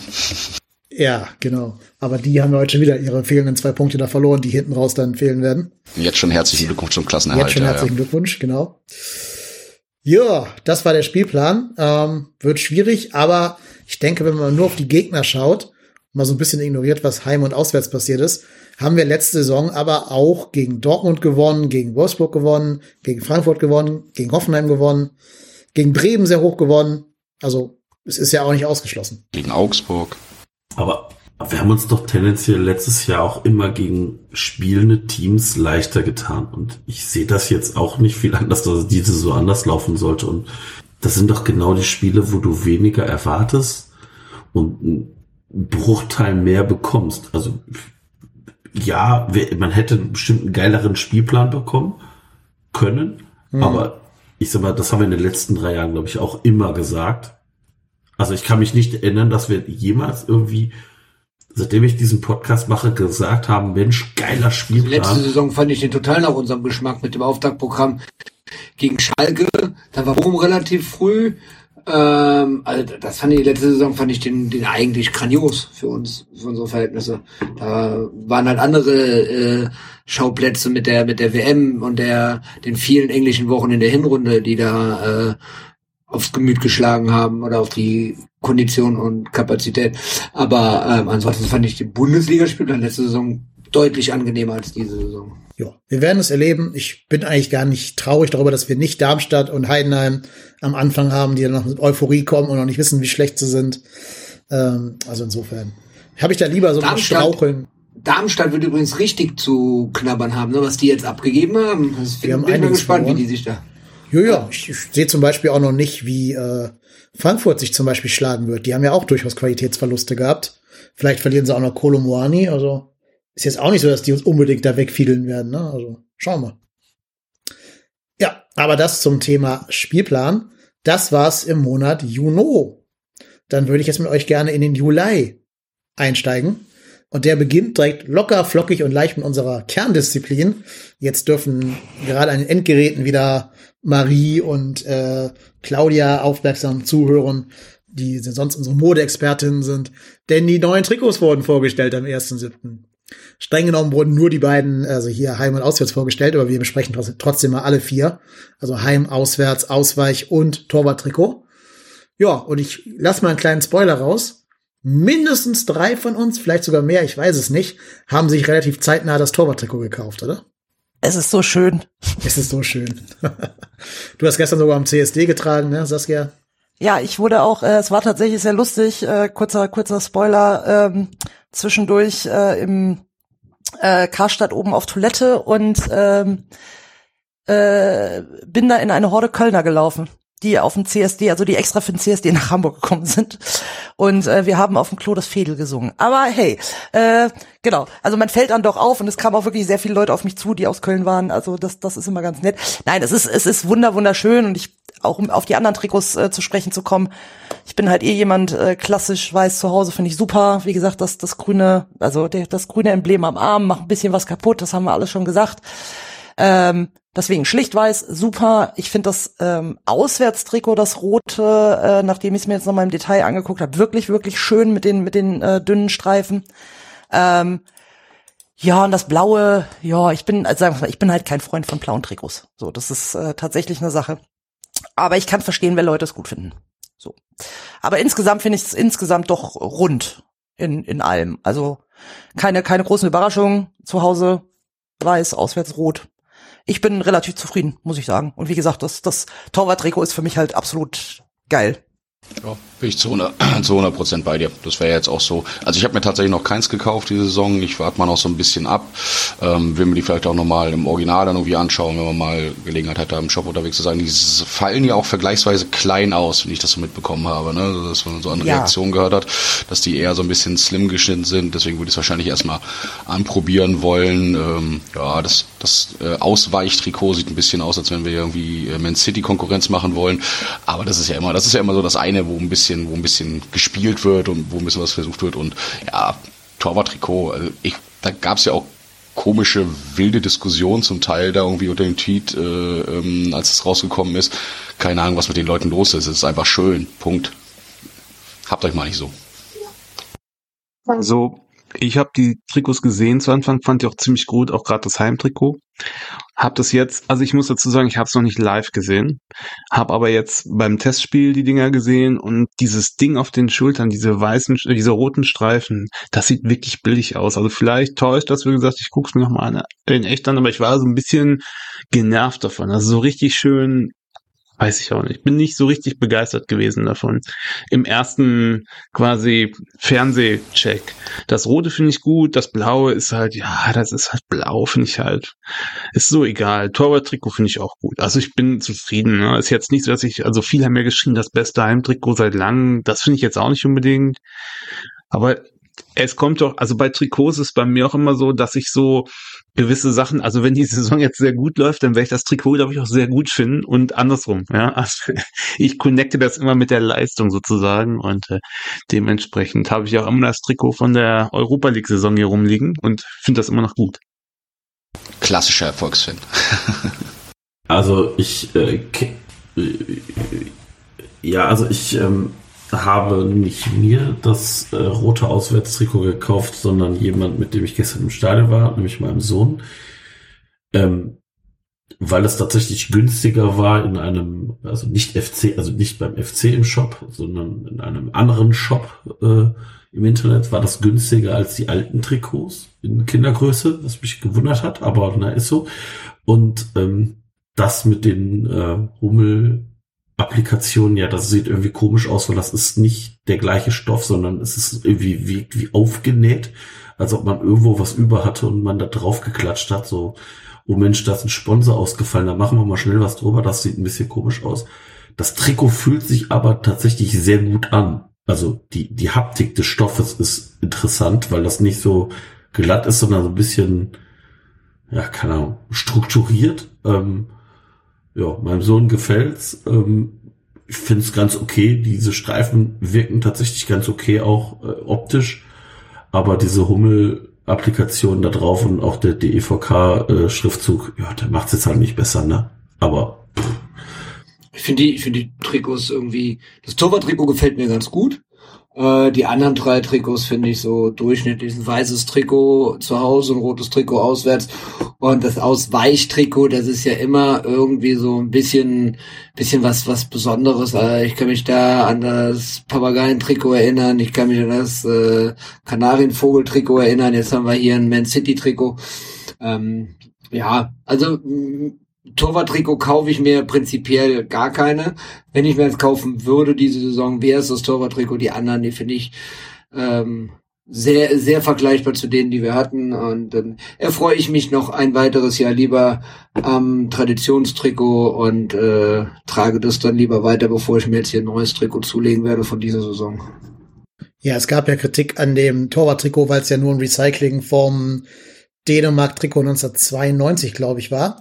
Da wussten wir noch nicht, dass wir danach die halbe U21 von Dänemark verpflichten würden. Das war also nur ein ganz cleverer Marketing-Schachzug, um die Dänen sich zu Hause fühlen zu lassen. Also insofern auch dafür Respekt. Nö, ich finde das, das Torwart-Trikot richtig geil. Ja, und wie Erik schon gesagt hat, die anderen beiden sind halt so normal. So F hier die Heim- und Auswärtstrikots. Ja, kaufe ich mir jetzt nicht. Vielleicht mal irgendwann im Ramschverkauf, aber jetzt nicht irgendwie aktuell. Ja, und das Blaue finde ich sehr gewöhnungsbedürftig. Das Man City-Trikot da weiß ich nicht, habe mir auch auf dem Platz noch nicht dran gewöhnt, wenn die es mal anhatten, äh, mit irgendeinem Testspiel oder so. Da sehe ich immer, also gerade dann, wenn wir dann halt gegen eine Mannschaft spielen, die selber in so Rot oder in Rottönen spielt, dann bin ich schon irgendwie sehr irritiert immer und denke für eine Sekunde immer, dass der andere der FC wäre, bis ich halt dann checke. Äh, also Blau hätte ich jetzt nicht gebraucht, aber meine Güte, wem es gefällt, so oft werden wir hoffentlich nicht tragen müssen. Hätte auch grün werden können, ne? Allgemein finde ich, hat Hummel die Trikots für sich auch sehr genutzt, um sich selber auch ins Rampenlicht zu stellen. Ich glaube, die haben auch irgendein Jubiläum, gibt's hier jetzt nicht 100 Jahre oder irgendwie sowas. Und wenn man nur mal guckt, wie die grünen Trikots von Werder Bremen sind, ähm, die sind nämlich haben das gleiche Design wie unsere roten Trikots, also auch mit dem längsgestreiften. Äh, auch da ist halt genau gleich. Und das waren, glaube ich, auch 1992 oder irgendwann mal äh, Länderspieltrikots von den Dänen. Ähm, was ich, wo ich finde, da haben die sehr, es ist Hummel sehr in die Traditionsschiene reingerutscht und was ich nur sehr interessant finde, bei uns kostet das rote Trikot 80 Euro, bei Werder kostet das äh, grün-weiße oder grüne Trikot 90 Euro, also ein Zehner mehr fürs gleiche Design vom gleichen Ausstatter. Äh, finde ich sehr amüsant. Ansonsten, der, der, ja. Genau. Der Farb, der Farbstoff ist teurer. Ja, genau. Der Flauschaufschlag. Genau, der Flauschaufschlag.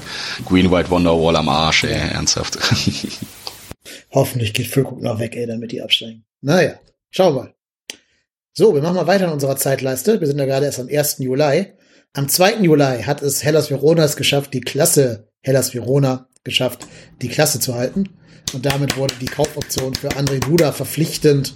Und sie haben den für, ich weiß nicht wie viel gekauft, aber ja, wir wünschen ihm viel Erfolg. Er hatte da, glaube ich, auch ein Kreuzband.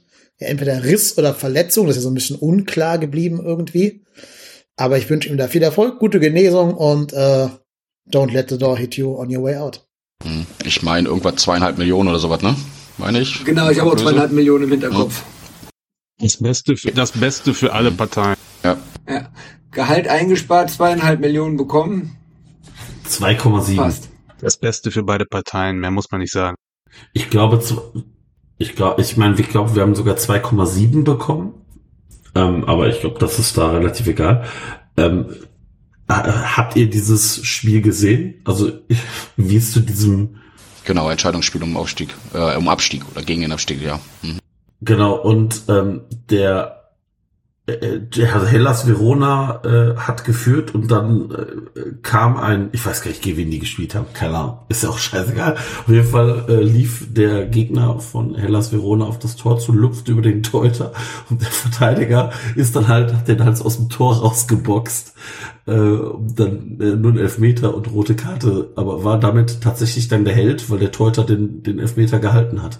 Also war tatsächlich äh, ja. schon ein spektakuläres. Ich habe es auf Twitter irgendwie so mitverfolgt, ja. Ich fand das sowieso sehr interessant. Äh, ich wusste gar nicht, dass in Italien, ähm, wenn zwei Mannschaften punktgleich sind äh, beim Abstieg, dass da weder der direkte Vergleich noch Torverhältnis zählt, sondern dass es da ein Entscheidungsspiel auf neutralen Platz gibt. Das fand ich schon mal die erste sehr interessante Erkenntnis daraus. Und dann das Spiel, was du, wie du gerade gesagt hast.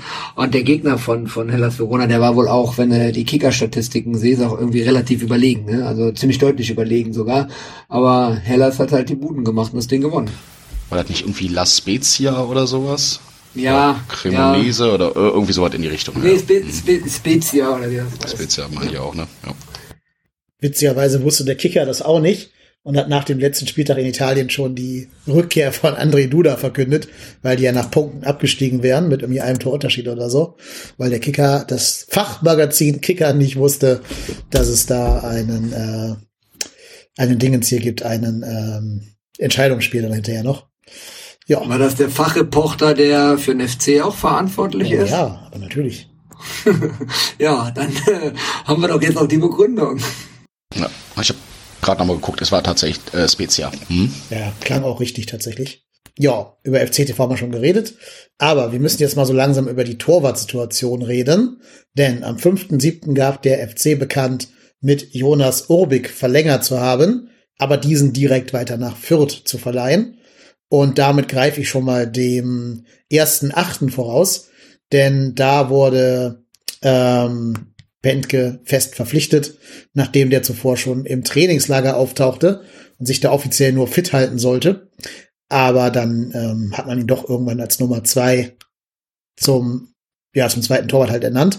Und mich würde mal generell euer Take zur gesamten Torwartsituation beim FC interessieren.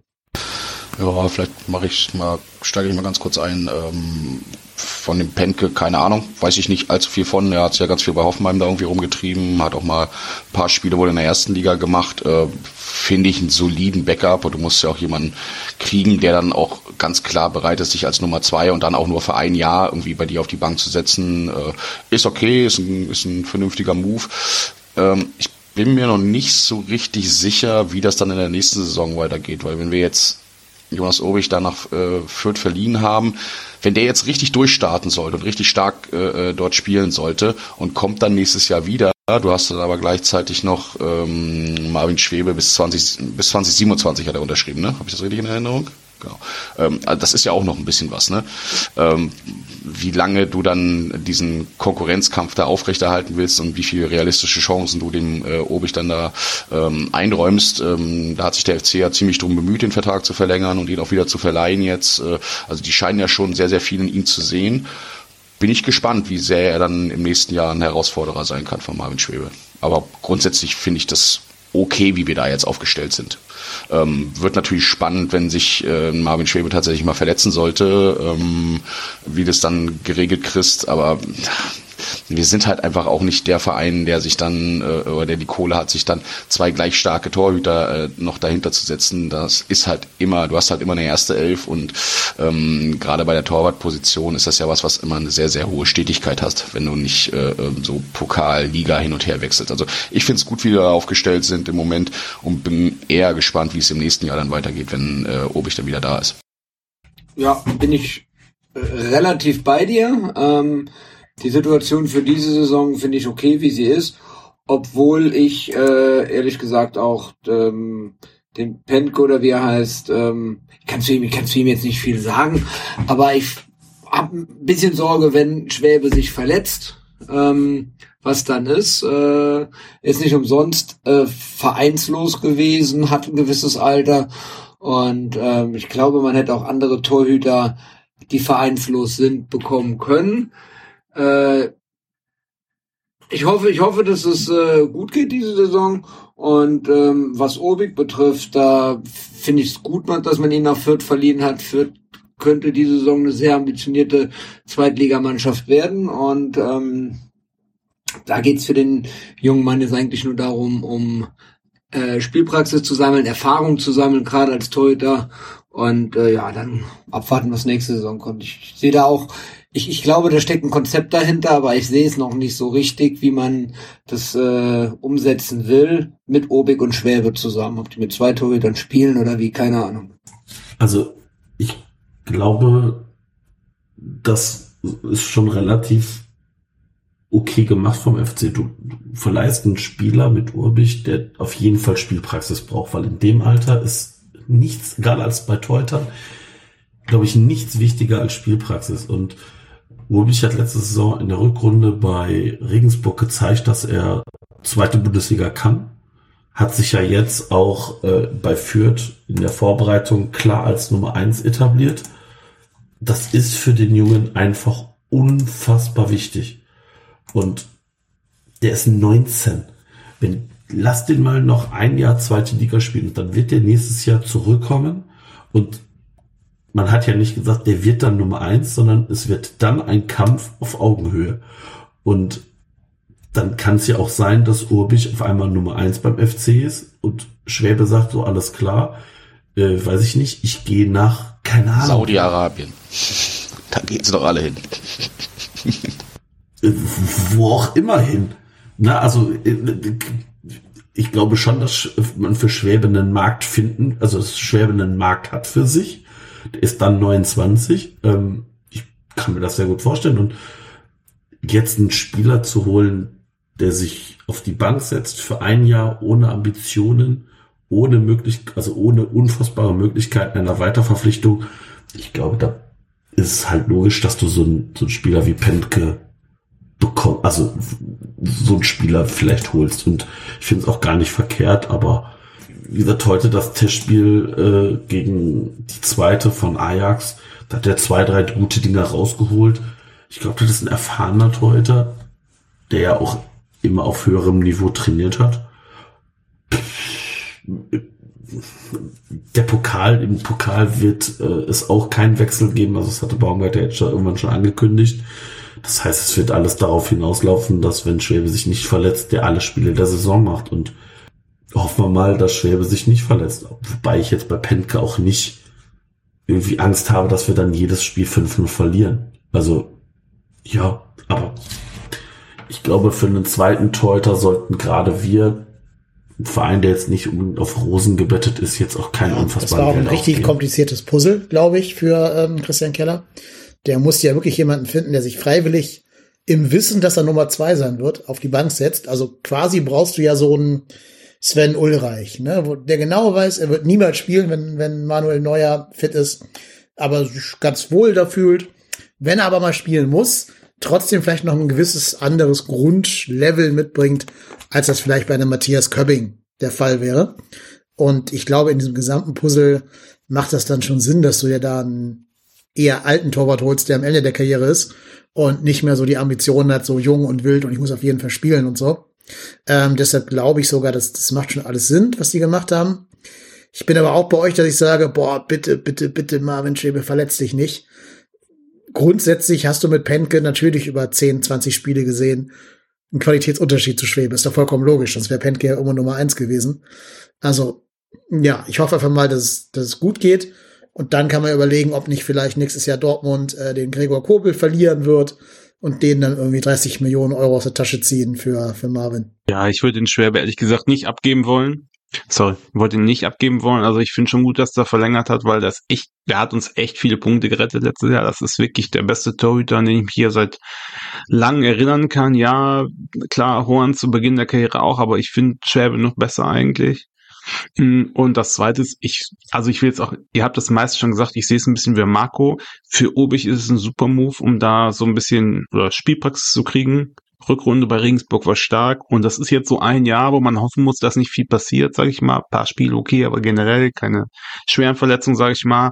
Und ich glaube schon, dass Ulrich dann richtig eine gute Nummer zwei werden kann und vielleicht auch irgendwann mal Nummer eins, falls wir den Marvin ver verlieren. Und dann ist auch die Verlängerung gut, weil dann kriegen wir, wie du sagst, wenigstens Geld für ihn. Aber ich würde ihn lieber noch ein bisschen behalten. Ja, äh, letzte Ergänzung vielleicht zu dem Thema noch. Ähm, du hast ja das Puzzle anges äh, angespielt, äh, angesprochen, äh, Dennis, was, was Keller da zu lösen hatte. Dazu kam er dann noch erschwerend hinzu, dass du dann auch sagst, äh, dass du dann nicht sagst, hier, setz dich mal auf Nummer zwei und übrigens, du kriegst auch nur einen Jahresvertrag. Das ist ja dann auch nochmal ein zusätzlicher Erschwernis dann drauf, jemanden zu sagen, weil, pff, man, es gibt sicherlich den einen oder anderen Torwart, der sagt, auf einer Nummer zwei fühle ich mich ganz wohl, aber da will ich wenigstens ein bisschen Konstanz haben ne? und äh, wissen, dass ich jetzt hier irgendwie drei, vier Jahre oder was einen Vertrag kriege. Und das ist natürlich bei einem Jahr dann nochmal zusätzlich mit schwieriger, da jemanden zu finden, der da, der da so reinspringt. Insofern gut aufgelöst aus meiner Sicht. Aber war das nicht von Anfang an absehbar? Ich weiß nicht, wer es äh, in unserem internen Chat geschrieben hat, als äh, Pentke, als die Nachricht kam, Pentke hält sich am Geisbockheim fit. Ach so, hier kommt die neue Nummer zwei, ging es doch dann direkt. Äh, war es nicht absehbar? Ja, Marco der Seher. ja, also ich, ich habe das, glaube ich, äh, als als es hieß, ja, Pentke trainiert hier beim FC mit, habe ich hier in, in unseren äh, WhatsApp-Gruppenchat geschrieben. Ich wette eine kleine Fanta oder Sprite äh, ohne Eiswürfel und ohne Schirmchen. Jetzt hätte ich mit Schirmchen und Eiswürfel wetten können. Also mir war das klar. Weil eben genau das halt schwierig ist, ein Spieler zu verpflichten, der keine Ambitionen hat, also keine unfassbaren Ambitionen. Stellt sich doch keiner 27-Jähriger hin und sagt, oh ja, hier, ich setze mich ein Jahr beim FC auf die Bank, das ist doch ein verlorenes Jahr. Und so viel wirst du halt auch für den zweiten Teuter nicht rausdrücken, dass dich da jemand hinsetzt. Und ähm, wie gesagt, ich finde den Move völlig nachvollziehbar. Also klar, äh, wäre jetzt ein anderer vielleicht auch okay, aber du weißt ja nie, was du bei so einem Spieler bekommst. Und Penke hat jetzt, äh, war im Trainingslager, war da vorher im Training, hat jetzt schon Trainingsspiel gemacht. Und ähm, ja, also die, wenn der jetzt ein völlig blinder wäre, würden sie nicht verpflichten. Ja, und ich glaube halt, dass Baumgart und Keller auch sehr darauf achten, dass der menschlich in eine Mannschaft passt, jeder neue Spieler. Und da hast du jetzt aber Penke die Chance gehabt, den ja zwei, drei Wochen lang auch im Trainingslager in so Laborbedingungen mal anzuschauen, ob der in der Gruppe funktioniert als ja mit Abstand ältester. Ne? Also ich glaube, der nächste kommt doch da mit sechs Jahren Unterschied, Mark Uth oder sowas ne? in, in der Teamhierarchie. Ähm, da bist du ja echt schon so der Papa der Kompanie. Also hier so ein, so ein Martel könnte ja fast schon der Sohn vom Pentke sein, wenn du mit 17 Vater wirst, dann, dann passt das ja. Ähm, oder so ein, weiß ich nicht, Finkgräbe oder, oder ne, wie die alle heißen da. Ähm, da muss natürlich auch mal klarkommen. Also ich bin jetzt gerade so alt wie Pentke, oder ich glaube ein Jährchen älter ich hätte nicht so viel Bock, mit irgendwelchen 17-Jährigen rumzuhängen. Das muss ich ja schon beruflich machen. Das würde ich jetzt nicht in meinem, in meinem privaten Kontext wollen. Aber der scheint da ja gut reinzupassen. Ähm, das war, glaube ich, auch wichtig.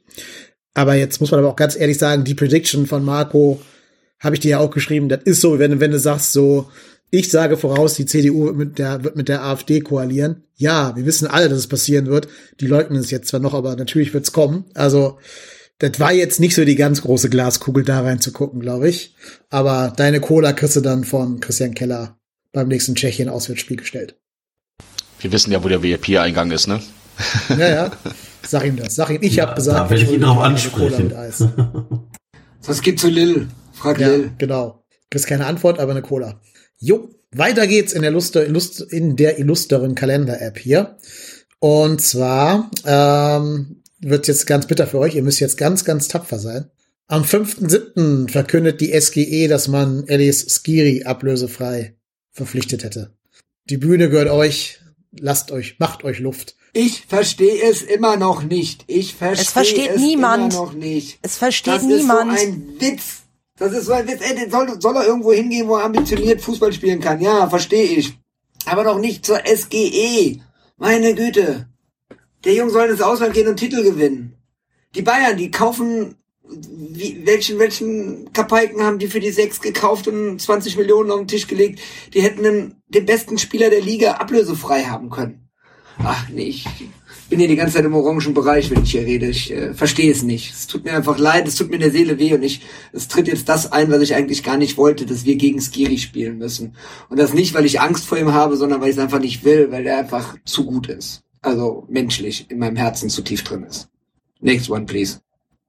Ich kann mich dem nur komplett anschließen. Ähm, hat wehgetan und ich habe auch die ganze Zeit, als es, als es feststand, also dass er geht, war ja klar. Und dann gab es ja diverse Gerüchte und ich habe halt wirklich nur gesagt, bitte einfach nicht in die Bundesliga. Ich will nicht gegen Skiri spielen, geht mir da ähnlich. Ähm, der hat tatsächlich äh, sich in den in den letzten Jahren doch sehr in mein Herz gespielt und weil er einfach also sowohl spielerisch als auch vom vom menschlich einfach top ist. Ähm, ja, ich also als ich das erste Bild von ihm gesehen habe im Eintracht-Trikot, habe ich auch, das ist, ich saß hier, ich so, nee, ich verstehe es, ich verstehe es nicht. Also zahlen die so viel mehr? Ist da wirklich durch die durch die äh, Europa League, Champions League Kohle so viel da? Ich ich verstehe es nicht. Ähm, plus es ist ja auch einfach so. Ähm, muss halt auch mal gucken, wie es bei der Eintracht weitergeht. Also ich, ich, dass sie vielleicht da oben mitspielen, ja, aber ich glaube auch nicht, dass sie jedes Jahr Europapokal spielen. Das ist so, erinnert mich so ein bisschen damals an, an, an Gladbach tatsächlich, ähm, die ja auch die paar Jahre hintereinander da oben äh, schön mitgespielt haben und äh, jetzt es da auch ganz anders aussieht. Aber nee, nee, nervt mich, ähm, gar kein Bock, also wirklich gar kein Bock. Und ähm, ja, ich, ja, kotze ein wenig. Ja, also ich kann es auch überhaupt nicht verstehen. Also die Sachen wurden alles schon gesagt. Wie viel können die denn bezahlen in Frankfurt, ist mir nicht klar. Also das, damit du, das ist ja, na, die sind ein bisschen höheres Level als der FC, aber halt auch nicht dauerhaft in meinem Gefühl. Das ist irgendwie auch so ein, ich sag jetzt mal Fahrstuhlclub nicht im Sinne von absteigen, aber die können auch zwischen Dritter und 15. alles werden, ne, in den nächsten Jahren, jetzt nicht vielleicht diese Saison, aber so, was kann jetzt passieren? Ne? Es kann natürlich nicht so gut laufen. Jetzt spielen die Conference League, ne, meine ich. Das heißt, es Ja, kann natürlich ja, auch sein, dass Conference früh ausscheiden. Die haben jetzt auch ein paar Spieler schon verloren. Dass es irgendwie nicht mehr so weitergeht. Man kennt das, ey, dann irgendein Spieler, irgendein ein Schlüsselspieler ist weg oder irgendwie der Drive ist raus oder die Spieler sind vielleicht genervt, weil es ist nur Conference League in keine Ahnung wo und sie scheiden irgendwie relativ früh aus. Dann haben sie hohe Gehälter mittlerweile, weil sie Champions League gespielt haben. Das kann halt, muss nicht, aber das kann halt auch echt bergab gehen dann. So, und dann sitzt du bei so einem Verein, weil er irgendwie zwei Millionen mehr zahlt oder zweieinhalb, also kapiere ich nicht, kapiere ich überhaupt nicht. Ich habe überhaupt kein Problem damit. Der Mann hat hier wirklich sich allen Respekt verdient durch seine Menschlichkeit, durch diese einwandfreie spielerische Klasse. Ich verstehe auch nicht, warum den kein größerer Verein geholt hat. Und wirklich, der soll hingehen, wo er will, aber dann soll er wenigstens richtig Geld verdienen oder richtig gut spielen. Aber also äh, im Wettbewerb, aber Eintracht Frankfurt halt nichts davon. Und ich verstehe es nicht. Also ich verstehe es auch nicht und ich habe jetzt schon krieg schon die Krise, wenn der hier aufläuft mit Eintracht Frankfurt Trikot, das weiß ich jetzt schon. Ja, ich bin da, glaube ich, ein bisschen unemotionaler als ihr. Ich habe damals Sadi seinen Wechsel zu Dortmund extrem übel genommen. Bei Skiri, ja, ist jetzt nicht der dicke Vertrag, den er wahrscheinlich gerne gehabt hätte. Also jetzt dick meine ich gar nicht finanziell. Ich glaube, der ist keiner, der so aufs Geld schielt, aber halt so sportlich gesehen. Das ist jetzt nicht Inter Mailand oder sonst irgendwer geworden. In der Bundesliga muss man ehrlicherweise schon sagen, dass Frankfurt da drei, vier Steps über uns steht. Allein wenn man schaut, wie viele Halbfinals die in den letzten zehn Jahren gespielt haben in Pokalwettbewerben. Die haben Titel, die haben drei Titel gewonnen in den letzten zehn Jahren oder so. Oder zwei, weiß ich gerade gar nicht. Mindestens einmal DFB-Pokal und einmal Europa League, wovon wir halt einfach meilenweit entfernt sind. Ähm, also natürlich ist das schon ein Schritt über dem FC. Ja, ist halt nicht der dicke, aber das der dicke Schritt. Aber das liegt, glaube ich, eher am Markt als an Skiri. Also ich habe das so verstanden, als wenn da wirklich kein großer Verein dran gewesen wäre. Das ist für mich unverständlich, weil das ist nun mal der beste Sechser der abgelaufenen Bundesliga-Saison äh, gewesen. Und der wäre auf jeden Fall ein Upgrade gegenüber Konrad Leimer, allein von den Werten her, den Bayern da geholt hat. Ja, das Angebot kam halt nicht. Und dann, wenn du halt in Deutschland bleiben willst, wo deine Kinder geboren sind und zur Schule gehen, oder also zur Schule gehen, nicht geboren sind, aber zur Schule gehen, dann finde ich, macht Eintracht sogar schon eine Menge Sinn. Und du verlierst ja auch nichts, was so Fan, Fan-Begeisterung äh, Begeisterung angeht. Ist jetzt nicht Leipzig oder Hoffenheim, wo du unter Ausschuss der Öffentlichkeit spielst, sondern du hast ja schon auch eine sehr rege Fanszene da. Ja, ist okay. Also, ja. Ich habe da keine Emotionen zu, keine negativen. Komischerweise geht's mir mittlerweile auch so. Ähm, ich glaube, das liegt auch ein bisschen daran, dass man sich ja sehr, sehr lange auf den Abschied von Skiri vorbereiten konnte. Ne? Die Information, dass er seinen Vertrag nicht verlängern wird und den Verein verlassen wird, die hatten wir ja schon ein ganzes Weilchen. Und äh, auch wenn da jeder vielleicht im Hinterkopf nochmal so die Idee hatte, na ja, vielleicht lässt er sich jetzt doch noch bewegen und unterschreibt nochmal und äh, bleibt vielleicht doch nochmal da äh, oder äh, kreiert er noch eine Ablösesumme für uns oder sowas. Die leichte Hoffnung hatte man irgendwie so im Hinterkopf, aber eigentlich habe ich mich dieser Illusion auch nicht hingegeben. Das heißt, ich hatte mich schon, hatte schon lange Zeit, mich im Kopf zu verabschieden. Ja, und jetzt ist er halt kein Spieler mehr beim ersten FC Köln. Ähm, pff, dann soll er hingehen, wo er hingehen will. Er hat sich hier nie was zu Schulden kommen lassen. Äh, Ich werde es auch hassen, gegen ihn zu spielen. Ähm, Das wird mich auch schon nerven. Wahrscheinlich wird er dann bei, bei Frankfurt irgendwie 15 Kilometer im Schnitt laufen oder sowas, wenn das überhaupt noch geht, dass man noch mehr laufen kann. Und alle anderen Sachen hatte ich schon gesagt. Ich finde es auch komplett, äh, ähm, also ich finde ihn auch komplett unterschätzt von vielen Leuten drumherum. Das ja auch so mitbekommen, als er dann nach Frankfurt gegangen ist, wo dann, wo dann auch so auf Twitter so ein paar Dialoge äh, ähm, dann irgendwie zwischen Kölnern und Frankfurter dann stattgefunden haben, wo die Frankfurter gefragt haben, oh, ist der wirklich so gut und äh, ist das wirklich ein Update und ähm, guckst auf die Werte drauf und sagst so, äh, könnt ihr lesen? Bitte, ja, ist er. Ähm, und wie es, also ich bin mittlerweile auch, meine, meine Emotionen sind da aufgrund dieser langen Vorbereitungszeit auch ein bisschen runtergegangen. Äh, ich bin heilfroh, dass er nicht zu Leipzig gegangen ist. Ähm, das wäre noch mal, das wäre noch mal so die die die die Kirsche auf der scheiße Torte obendrauf.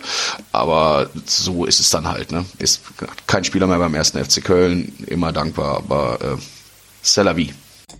Ich bin mal gespannt, wie sich die Marktwerte von Skiri jetzt entwickeln, weil beim FC war er ja immer irgendwie so mit um und bei 15 Millionen gelistet, mal ein bisschen mehr, mal ein bisschen weniger, je nach Vertragssituation.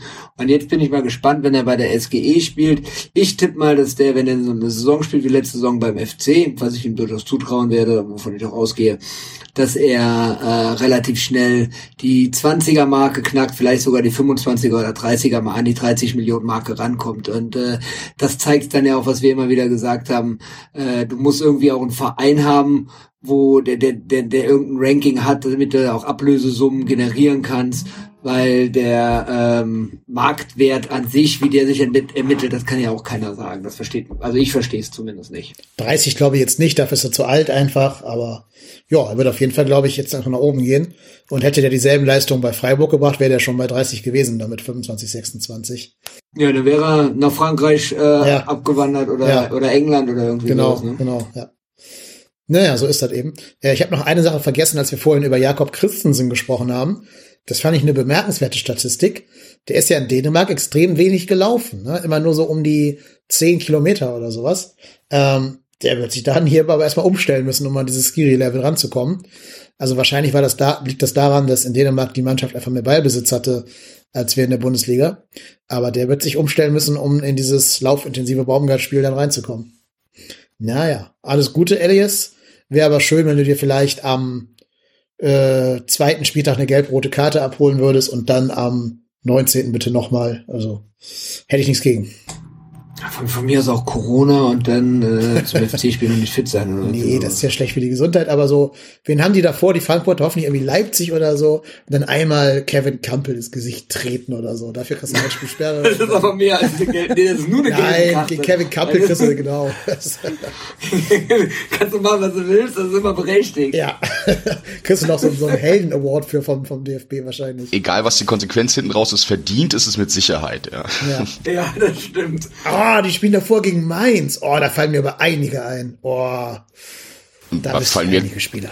25 oder Die so. spielen, die spielen am ersten Spieltag gegen Darmstadt, am zweiten Spieltag Ja. gegen Mainz und am dritten Spieltag gegen uns. Das ist ja, Wahnsinn. Danach gegen Bochum. Also Halleluja. Wenn es da nicht läuft, hast du direkt schon mal irgendwie zwölf Punkte verloren.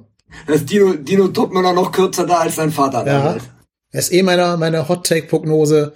Dino Topmöller wird die Saison dann nicht beenden. Keine Ahnung, ich kann, ich kann den nicht einschätzen, den Tipp.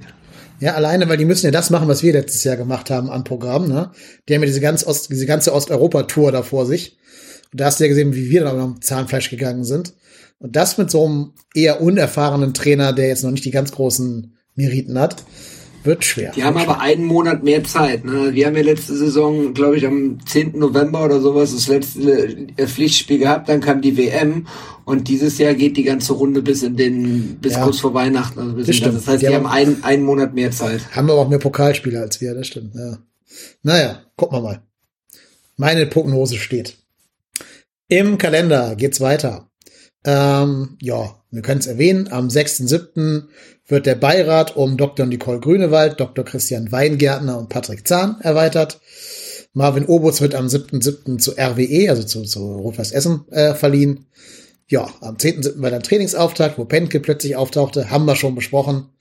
Am 13.7. wird Timo Hübers verlängert. Ich glaube, da wird jetzt niemand von uns irgendwie die Meinung haben, dass das ein Scheiß, eine Scheiß Idee war, Timo Hübers seinen Vertrag zu verlängern. Also auch da gilt herzlich willkommen, Timo. Willkommen länger am Geisbockheim. Guter Mann äh, und absolute Bereicherung. Wenn man bedenkt, dass wir den ablösefrei da von der von dem Lazarett aus Hannover geholt haben, muss das muss man als richtig guten Transfer bewerten. Und auch der dürfte seinen Marktwert ja dann von null auf sechs, sieben Millionen besteigen. Nein, ne? Es war doch, war doch, glaube ich, mal in der, äh, war doch mal irgendwie äh, gerüchteweise, dass äh, ein, zwei Premier League-Vereine wohl an ihm dran gewesen wären und da war auch immer so sieben, siebeneinhalb Millionen oder sowas, war, glaube ich, mir die Größenordnung, von der geredet wurde, ja. Ja, aber ist schon gut für ablösefrei geholt, oder? Ja, dann eine. Wertschöpfung. Alle schick. Genau. Ja, und eben jener Hübers, genauso wie der ebenfalls verlängerte Selke, waren dann auch die Torschützen in einem der beiden Testspiele in diesem Testspielturnier. Denn wir haben ja da in Maria Alm gegen Hannover getestet und 1-0 verloren. Aber Hannover, gut, die hatten ja auch schon viel früher den Pflichtspielauftakt als wir. Das heißt, die waren in einer ganz anderen Phase der Vorbereitung. Und danach haben wir gegen einen gewissen Lukas Podolski und seinen Verein Gornik Zapsre 3-1 äh, gewonnen. Torschütze Adamian Hübers Selke und auf Seiten von den Polen hat natürlich hier Pavel Olkowski getroffen. Wenn nicht Poldi, dann wer sonst, ne? Also, das war klar. Aber wir können ja schon mal so einen kleinen Ausblick wagen. Adamian ist, glaube ich, der Rekordtorschütze der Vorbereitung jetzt tatsächlich. Also Scorerpunktmäßig, wenn wir die beiden Testspiele gegen Nantes und gegen Ajax 2 damit reinrechnen. Vielleicht kommt der Junge ja doch noch. Ich habe zwei Hoffnungen auf zwei gefühlte Neuzugänge. Und das ist einmal Adamian, dass er vielleicht der Junge doch die Kurve kriegt. Der hat ja auch, glaube ich, privat ziemlich viel Stress im letzten Jahr, ziemlich blöde Zeit. Und äh, vielleicht kommt er da aus diesem Tief raus und kann nochmal neu starten. Und halt Limnios, also ne, auf der rechten Seite. Die beiden haben mir beide ganz gut gefallen und ich hoffe ja, dass man Limnios vielleicht doch nicht verkauft, sondern dass er vielleicht doch noch hier durchstartet. Ich finde, du kannst sogar noch Marc Uth als Neuzugang damit reinnehmen, als gefühlten. Ja, das stimmt. Ich war ja gestern bei dem Testspiel in, äh, gegen Nantes da. Die erste Halbzeit war tatsächlich eher nicht so gut und ähm, dann ist hier Adamian reingekommen. Und der hat da schon ordentlich Betrieb gemacht. Ne? Also ich fand das schon gar nicht so verkehrt und ich fand den gerade der letzten Saison immer so sehr schluffig. Also wenn er am Platz stand, habe ich mir gedacht, Junge, das ist Bewegungssport, lauf doch mal ein bisschen. Der hat da schon ordentlich Gas gegeben und vielleicht ist das ja für so ein Spiel auch gar nicht verkehrt, dass die wissen so, oh, äh, letzte war vielleicht jetzt doch nicht so geil und wenn ich jetzt irgendwie vielleicht doch noch mal nachhaltig Bundesliga spielen möchte, muss ich jetzt loslegen. Und ähm, ja, ich würde mich freuen, wenn Adamian da jetzt noch mal ein Ja, bisschen vor allem, wenn man überlegt, würde. wo das zwischenzeitlich ja in der letzten Saison dann auch schon war. Ne? Da war er doch teilweise nicht mal mehr im Kader drinne gewesen. Und äh, wünscht man sich natürlich gerade, weil man die Vertragssituation bei ihm erkennt. Das war ja, das war ja das, worüber wir uns alle auch im letzten Jahr so ein bisschen gewundert haben, dass so mit einer der ältesten Neuzugänge und der kriegt aber den längsten Vertrag, da hat man sich schon wieder irgendwie so an Armin Fee-Zeiten erinnert gefühlt. Ähm, aber dann, das war ja auch so ein Ding, dass sowohl Keller als auch Baumgart irgendwas in ihm gesehen haben. Und vielleicht haben wir das bis jetzt noch nicht so richtig auf die Kette bekommen, er hat es noch nicht gezeigt. Ähm, ich fänd's völlig super, wenn er, wenn er da vorne eine weitere Alternative mit wäre. Also in der Offensive, wenn die alle halbwegs ihr, ähm, ihr Potenzial da ausschöpfen, könnte das richtig, richtig Spaß machen da vorne. Dann reicht's aber auch. Noch mehr Offensive brauchen wir ja nicht.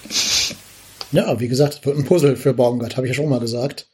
Die Frage ist halt, ob Adamian sich zutraut, auf dem rechten Flügel zu spielen. Der hat ja die Schnelligkeit dafür und da haben wir gerade keinen anderen Spieler. Also vielleicht ist das ja dann noch einer, den man da so ein bisschen aus dem Zentrum rausziehen muss, weil natürlich Marc Uth da eher gesetzt sein wird, wenn der erstmal wieder auf Temperatur ist. Ähm, und dann kann man da ja vielleicht eine Nische für ihn finden. Kann ich mir schon vorstellen, aber grundsätzlich gilt ja, je mehr Optionen wir haben, umso besser. Und irgendwann wird ja auch mal Luca Waldschmidt in ein Loch fallen. Dann kannst Adamian ja auf diese Waldschmidt-Position setzen als hängende Spitze hinter Davy Selke. Ähm, also es gibt uns wieder eine Option mehr, genau wie natürlich auch Limnios und, und Uch, die ja Daniel gerade genannt hat.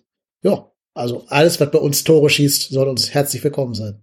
Ich war heute total überrascht, als ich das, äh, ich wusste gar nicht, dass der so, so, so, so, so Damian so freistoßstark ist. Also das war ja ein total toller Freistoß, den er da geschossen hat, den Ut dann gegen in dem Testspiel gegen Ajax Amsterdam äh, den Abstauber versenkt hat. Das war ja richtig geil gemacht. Das hatte ich dem gar nicht zugetraut.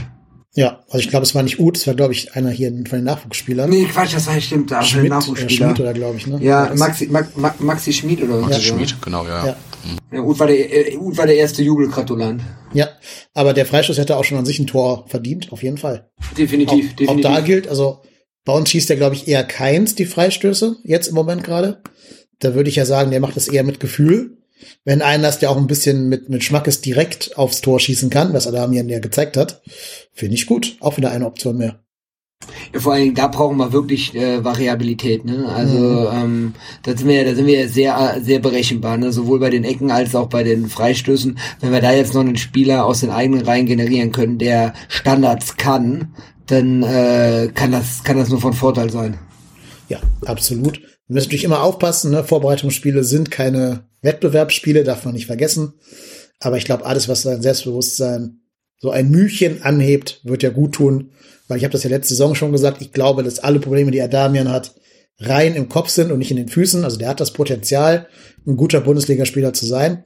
Der muss dann nur irgendeine Barrikade äh, lösen und vielleicht helfen da ja auch solche Vorbereitungstore bei. Ja, das Ja, ist halt auch so ein komisches auch- Ding, ne? Mhm, ja. Mach du Ich würde diese, weil du das sagtest, das sind Vorbereitungsspiele, das stimmt natürlich.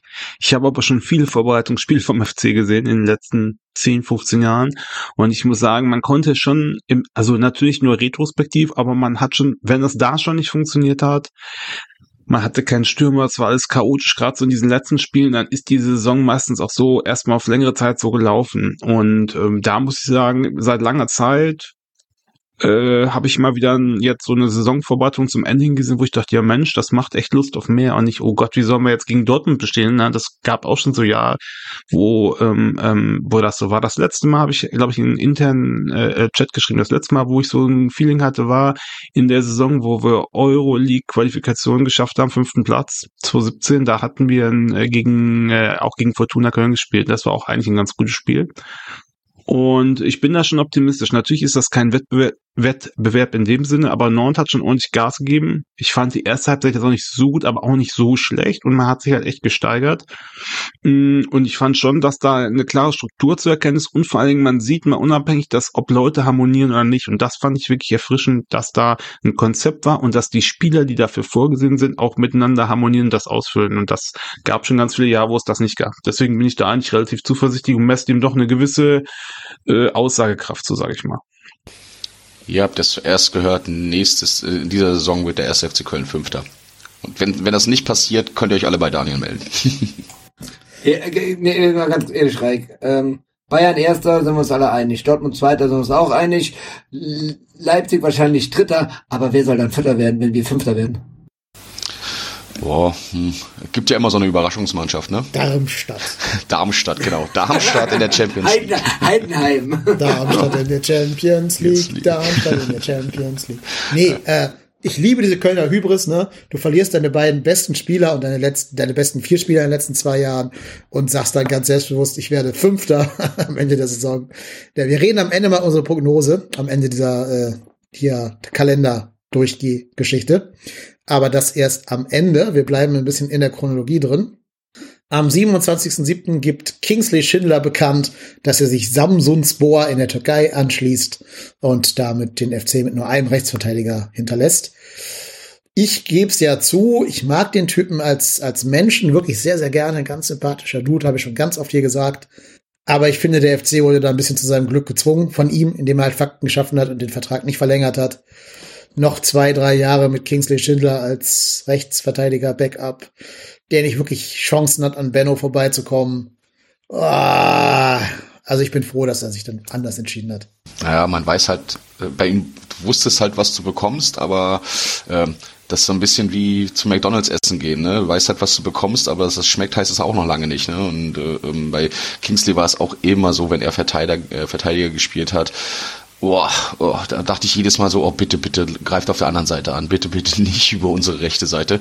Ähm, Habe ich nie so ein, offensiv hatte ich bei ihm immer ein gutes Gefühl, das hat für mich immer funktioniert, aber defensiv äh, war es nicht meiner. Und alles andere, was du gesagt hast, kann ich bestätigen auch. Ich fand den auch immer super sympathisch, wenn sie ihn äh, halt bei diesen 24-7 Sachen und so weiter, da, wenn er da Interviews gegeben hat und so weiter, äh, das war schon immer alles cool. Aber ähm, ich finde es gut, dass wir da jetzt mal einen neuen Ansatz probieren und äh, ähm, ja, da äh, zum Glück dann auch nochmal ein Backup für Benno haben. Aber zu dem kommen wir dann auch noch. Ich denke mal, wir haben hier auch äh, enorme Gehaltseinsparungen jetzt. Ne? Also der wird ja auch noch einen Vertrag gehabt haben. Armin Fee, was Armin Fee oder was Hotte? Ich weiß es nicht genau. Auf jeden Fall, der nicht gering war. Deswegen werden wir da jetzt auch noch mal ein bisschen Gehalt einsparen auf der Position. Müsste, müsste Fee gewesen sein, ne? Ex-Kieler sind immer Fee. Ja, kann man, kann man blind drauf wetten. Ja, aber ich, also ich muss sagen, menschlich hatte ich jetzt eigentlich gar keinen Bezug zu ihm jahrelang und oder eine Zeit lang. Und äh, aber seit dieser Geschichte, ich glaube mit seiner Mutter, die da gestorben ist, was ja in diesem 24-7 da aufgearbeitet wurde und überhaupt, was man so von ihm mitgekriegt hat, muss ich sagen, fand ich den echt sehr sympathisch und sehr nett und fand irgendwie ein cooler Typ. Und hab den eigentlich auch ganz gerne hier gesehen. Defensiv natürlich nicht, da sind wir uns alle einig, aber offensiv, ich erinnere nur an die Tore in Leverkusen. Ähm, der Typ war schon cool und ich hätte mir schon auch gut vorstellen können, dass der für nur, sag ich mal, relativ schmale Markt vielleicht bei uns bleibt und einfach eine Option ist, eine Auswechseloption, weil der war auch schnell. Ja, Licht und Schatten oder so, aber ich hätte den auch gerne behalten. Natürlich nicht, wie gesagt, für, für eine Armin Fee-Mitgliedschaft, ne? Klar, aber ich sag mal, zum, zu einem reduzierten Kurs wäre das, glaube ich, ein guter Ergänzungsspieler gewesen. Du weißt, was du hast, der ist integriert, ich glaube, der war auch gut im Team ja, hätte mich gefreut. Ist, aber ich gönne ihm auch, wie gesagt, ich gönne ihm auch, dass er da einen guten Vertrag hat. Also ist alles okay. Also verlängern glaub, plus Rechtsverteidiger auch, holen. Verlängern plus Rechtsverteidiger holen hätte ich gut gefunden. Verlängern als Rechtsverteidiger oder Rechtsaußen alternieren hätte ich nicht gut gefunden. Also das, hätte man trotzdem noch ja, genau. Carstensen geholt, dann wäre ich da fein mit gewesen. Und dann ihn als Flügelspieler Backup, okay, von mir aus. Aber so finde ich es ganz gut, dass der FC dadurch gezwungen wurde, auch mal ein bisschen zukunftsorientiert zu suchen und da ja auch einen ganz spannenden Dan dann gefunden hat.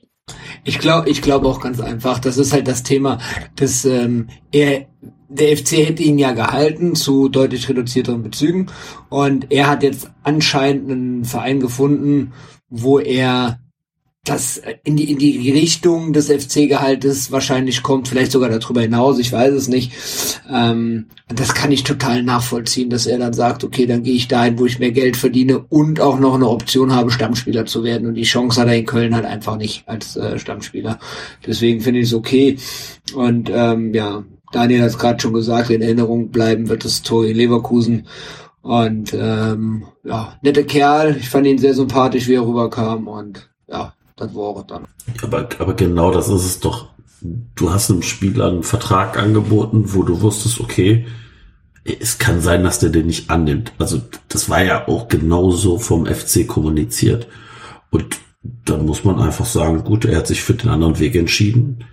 Der FC kann ich mir zumindest vorstellen, dass er relativ schnell wusste, dass das nicht annehmen wird, hat sich dann auch umgesehen und hat jetzt einen Ersatz geholt. Mein Gott, c'est la vie, ne? Also ich meine, das passiert halt.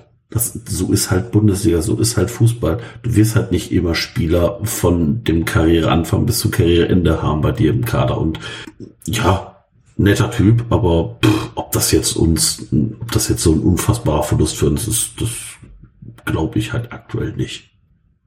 Zumindest nicht defensiv. Ja, genau. Ich glaube auch eher, das war einer so für die Mannschaft. Man sieht ja auf Instagram auch, dass der mit ähm, Chabot und hier Linden Meiner zusammen Urlaub war, privat. Das ist ja auch mal ein gutes Zeichen, dass es bei den Jungs dann stimmt, wenn die privat noch miteinander was machen. Da war noch irgendein Vierter mit. Ich glaube, Tim Lemperle war da noch mit. Also ich die Truppe hätte ich schon mal gerne so um die Häuser ziehen sehen wollen. Das wäre spannend geworden wahrscheinlich. Bling Bling Collection, ne? Ja, ja, ja. Wer war das? Lemperle? Lemperle, Linden Meiner, Schindler und Chabot, glaube ich. Oh geil, hätte ich, hätte ich ja nie für möglich gehalten, dass die zusammenpassen und Urlaub machen. Cool. Ja, also ohne, ohne Garantie, aber ich meine, das wäre so gewesen. Aber wenn, wenn ihr Chabot und Lindenmeiner mal zusammen in Aktion erleben wollt, dann guckt euch einfach mal nur diese Videos aus dem hier Maria Alm Ding an die haben ja wohl zusammen Zimmer gehabt und ich, ey, ohne Scheiß, die beiden kann ich mir tatsächlich mittlerweile sehr gut vorstellen, dass die sich wahrscheinlich, dass sie wahrscheinlich irgendwann aufgewacht sind und irgendwann nur zusammen rumgegibbelt haben auf diesem Zimmer. weil Chabot dann auch irgendwie sagt, so, ja, hier, weiß ich, ich gehe dann in das Zimmer rein und siehst du so, so ein kleines Schlafsofa und so ein großes Bett. Und dann sagt der Chabot so, ja, ich schlaf alleine in dem Bett. Der linke meiner ist kleiner, der muss da liegen. Hat er Pech gehabt. Habe ich mir gedacht so, hier Junge, gegen dich würde ich mich jetzt, also, das ist so, als wenn Dennis und ich in ein Hotelzimmer gehen und sa- ich sag, guck dir Dennis so an, so, ja, Junge, du weißt, was los ist, ne, wo du schläfst. Du weißt, wo dein Platz ist hier. Das ist größen- und körpertechnisch einfach Ist denn so, wenn dann ein Einzelbett steht, du sagst, äh, ich schlaf oben, ne? Wieso? Das ist doch nur ein Bett, ja, siehst du? Ja, naja. Also ich wette, die sitzen da auf ihrem Zimmer und diskutieren Marcel Proust oder sowas. Das glaube ich viel, viel eher als alles andere. Aber äh, ich muss es mal gerade zugeben, jetzt werde ich bestimmt gesteinigt hier von unseren Hörerinnen und Hörern, aber ich finde diese Social Media Videos aus Maria Alm und später auch aus, aus dem Geistblockheim, ich finde die leider witzig. Also zum Großteil, nicht alles, aber einiges. Also die sind teilweise echt gut. Dieses Ich gebe den Ball weiter an, fand ich großartig. Ja, genau. Das fand ich so geil vom Kürbis, ne? Ich gebe das Handy weiter an den witzigsten Spieler und dann gibt es einfach an sich selber weiter. Das, das ist mein Humor. Ja. Oder auch hier äh, Marc Uth. Was hat, was hat der gesagt? Äh, Walla Trikot von Mbappé oder sowas irgendwie? Was, was heißt das nochmal? Was heißt Mashallah. Das, das habe ich hat gesagt. auch nicht verstanden. Mashallah. Man sieht, dass du keine Kinder hast in der Pubertät. Off- das ist so, als wenn offensichtlich, du früher offensichtlich. gesagt hättest, geil. Also, Nee, ich schwöre, ich schwöre. voila, Schwör. ich, Ich also, schwöre. ich kann euch sagen, kurzer Exkurs für alle. User, die vielleicht mal Kinder haben wollen oder so. Für alles geht immer, fühle ich nicht, fühle ich nicht. Ey, ey fühle ich nicht oder Walla fühle ich nicht oder Walla fühle ich nicht, Brudi. Ja? So. Und Mashallah heißt mega geil. Würde ich jetzt mal Okay. behaupten. Ja. Mashallah ist äh, Allah will es. Also das, was Mann. früher schon die, die Päpste gesagt haben, als sie den Kreuzzug gerechtfertigt haben, Deus lo vult, Gott will es. Das wird jetzt benutzt, um irgendwie Kilian Mbappé-Trikots zu Können wir, können wir die Folge jetzt als Bildungsfolge markieren? Ja, ich möchte ja in das, in das Duo Chabot und Nitten Meiner reinpassen vom, vom Genau. Anspruch her. Deswegen. Die Kids verwenden das einfach als neues Geil. Mega. Kinder haben aber auch keine Sprache. Kinder reihen Laute aneinander und das ist dann Jugendsprache. Also kann ich aus Erfahrung sagen. Natürlich nicht. So. Ihr Keks, weiter geht's. Äh, ich habe mein, mein ah, da. Ja, jetzt muss man mal ein bisschen ernst werden, denn am 28.07. schließt sich, jetzt hätte ich fast Bernd gesagt, aber er heißt ja Benedikt, Benedikt Hollerbach Union an und der User Köln Spiracy auf Twitter hat dessen Social Media Aktivitäten sagen wir, aufgedeckt in Anführungszeichen und hat dabei zumindest, äh, ich habe es jetzt nicht selber verifiziert, aber es sah für mich konklusiv aus, dargelegt, dass äh, Benedikt Hollerbach unter anderem so sympathischen Alpha-Dudes wie ähm, Andrew Tate und so weiter folgt und irgendwelchen OnlyFans-Mädels da. Und da muss man sagen, so rückblickend, auch wenn der Spieler natürlich eine Qualität hat, aber wenn das seine Gesinnung ist, die sich da in so einen Likes zum Ausdruck bringt, was ich natürlich nicht weiß, aber liegt halt irgendwie nah, äh, bin ich ganz froh, dass der dem FC dann abgesagt hat. Habt ihr die Kommentare nach der Verpflichtung von Union unter dem Union-Tweet gelesen? Nee, nee, sag mal bitte. Ähm, naja, also man, man muss halt schon sagen, dass die komplette Union-Bubble dann doch relativ ähm, geschockt war ob der Verpflichtung und äh, gesagt haben, er soll, also nett ausgedrückt, er soll sich doch sehr schnell bitte wieder verpissen. Also das war noch das Netteste unter diesem, äh, äh, unter dieser Verpflichtung. Ähm, ja, also ich, ich muss, also mit all dem, was so äh, später rausgekommen ist, ähm, was man erfahren hat, äh, ja auch den, den, das, das Interview mit Baumgart, wo er gesagt hat, naja, ich hätte mir das schon denken können und äh, ne, also es hat halt nicht sollen sein und äh, schwierig alles. Ähm, bin ich ganz froh, dass der Kelch an uns vorbeigegangen ist, muss ich ganz, ganz ehrlich sagen. Also hätte ich auch nicht groß Bock drauf gehabt. Ich bin immer wieder erstaunt, dass es Fußballspieler gibt, die denken, wenn sie irgendwo was liken, dass das keiner sieht. Äh, Ich will noch mal meine Kindererfahrung hier einbringen und Jugend, jugendlichen Erfahrungen, die ich hier habe, ja. Der, der denkt doch nicht, meine, die sind, das sind Kids, ne? Im Gegensatz zu mir. Ja? Das könnten ja alles irgendwie meine Kinder sein, leider. Die Sache ist doch einfach die, die denken doch nicht, ja, das wird schon keiner merken, die denken einfach gar nicht nach. Ja, die sagen, öh, geiler Typ, like, like, like. Das ist, das ist, dass das irgendwann mal auf die zurückfällt, da denkt doch keiner von denen drüber nach. Also, das, das ist natürlich absolut grenzwertig und bescheuert, was der Typ macht. Und ich bin auch froh, dass er nicht hier ist. Aber sozusagen, ich glaube, die denken halt nicht eine Sekunde nach. Die werden halt auch nicht für Nachdenken bezahlt, ne? Und äh, ähm, ja. Ja, ist also, halt so ein Perspektivthema, halt ne? Man guckt da so drauf. Ne? Du hast halt in der dritten Liga auch einfach keine Social Media Beratung, wie du in der ersten Liga und teilweise auch in der zweiten Liga hast, ne? Da Erzähl das mal Felix Metscher. Ja, okay. Aber da können die Kids äh, bei Wien Wiesbaden, ganz ehrlich, da äh, kann er kann er machen, was er will. Und äh, hätten wir bei Wien Wiesbaden von von uns für ein Interview angefragt, hätten wir das wahrscheinlich sogar auch bekommen, weil die überhaupt keine Medienabteilung wahrscheinlich haben. Und äh, insofern, woher soll er es denn dann auch auch lernen, äh, dass er auf der falschen Spur unterwegs ist, ne, wenn es ihm keiner sagt? Und ähm, ich kann nur das nochmal wiederholen, was ich, äh, äh, als das die Verbindung zum FC aufgebaut worden ist von Hollerbach, was ich damals schon gesagt habe, ich habe ist ja mittlerweile den aufmerksamen Zuhörenden äh, bekannt. Mein Schwager, der spielt ja in der dritten Liga ich habe mit dem über den gesprochen und er sagt schon, das sei schon ein überragender Spieler in der dritten Liga, der auch äh, definitiv in die höheren Ligen reingehört. Ne? Deswegen sportlich glaube ich schon, ähm, wenn wir jetzt nur auf Sportliche gucken, dass er äh, der Sprung zur Union ist für mich einer zu groß. Es wäre ein anderer Verein auf Augenhöhe des ersten FC Köln, glaube ich, hätte mehr Spielpraxis ihm bieten können. Bei Union sehe ich es jetzt noch nicht. Ähm, dass er da viel zum Einsatz kommen wird, aber ähm, sportlich glaube ich, dass er sich irgendwie auf Dauer in der ersten Liga durchsetzen wird. Ähm, ja, und was die anderen Sachen betrifft, was er da, was er da, wem, wem er folgt und so weiter, das habe ich ehrlich gesagt nur so am Rande mitbekommen. Und wenn ich das jetzt hier so höre, bin ich auch froh, dass er nicht zu uns gekommen ist, ähm, weil das wäre dann charakterlich schon schwierig. Ja, also nur, dass man es nicht falsch versteht. Ich will auch nicht das äh, rechtfertigen oder oder äh, ähm, dass er da so eine Scheiße liked, ist natürlich kompletter Bullshit. Ich glaube halt nur, das sind halt super junge Kids und die geraten halt auch manchmal auf die falsche Spur. Ich glaube, wenn du hier auf die Straße gehst in Köln und zehn Jungs in dem Alter ansprichst, hast du wahrscheinlich bei drei, vier mindestens so eine Scheiße.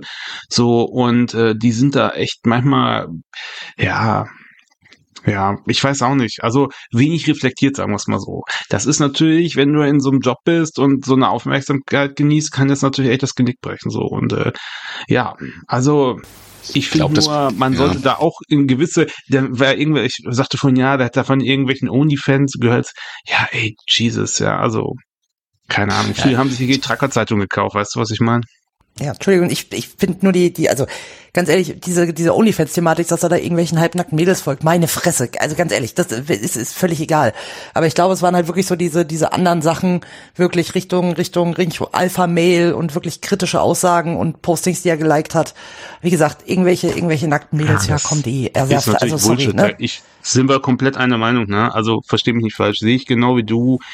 Ich sage halt nur, das Einzige, was ich sagen muss, man sagt halt so, ey, die sind, boah, der ist hier gar nicht, ey, die ist, ja, das ist komplette Scheiße und ja, jemand sollte mal mit ihm reden und ja, er sollte mal sein Weltbild überprüfen oder so, aber man muss das halt im Kontext mit dem Altern ansehen und dann denke ich mir so, ja, ey, puh, jetzt kommt er da irgendwo hin, wird er komplett auseinandergenommen, das ist schon, ist, glaube ich, eine schwierige Situation für alle, sagen wir es mal so.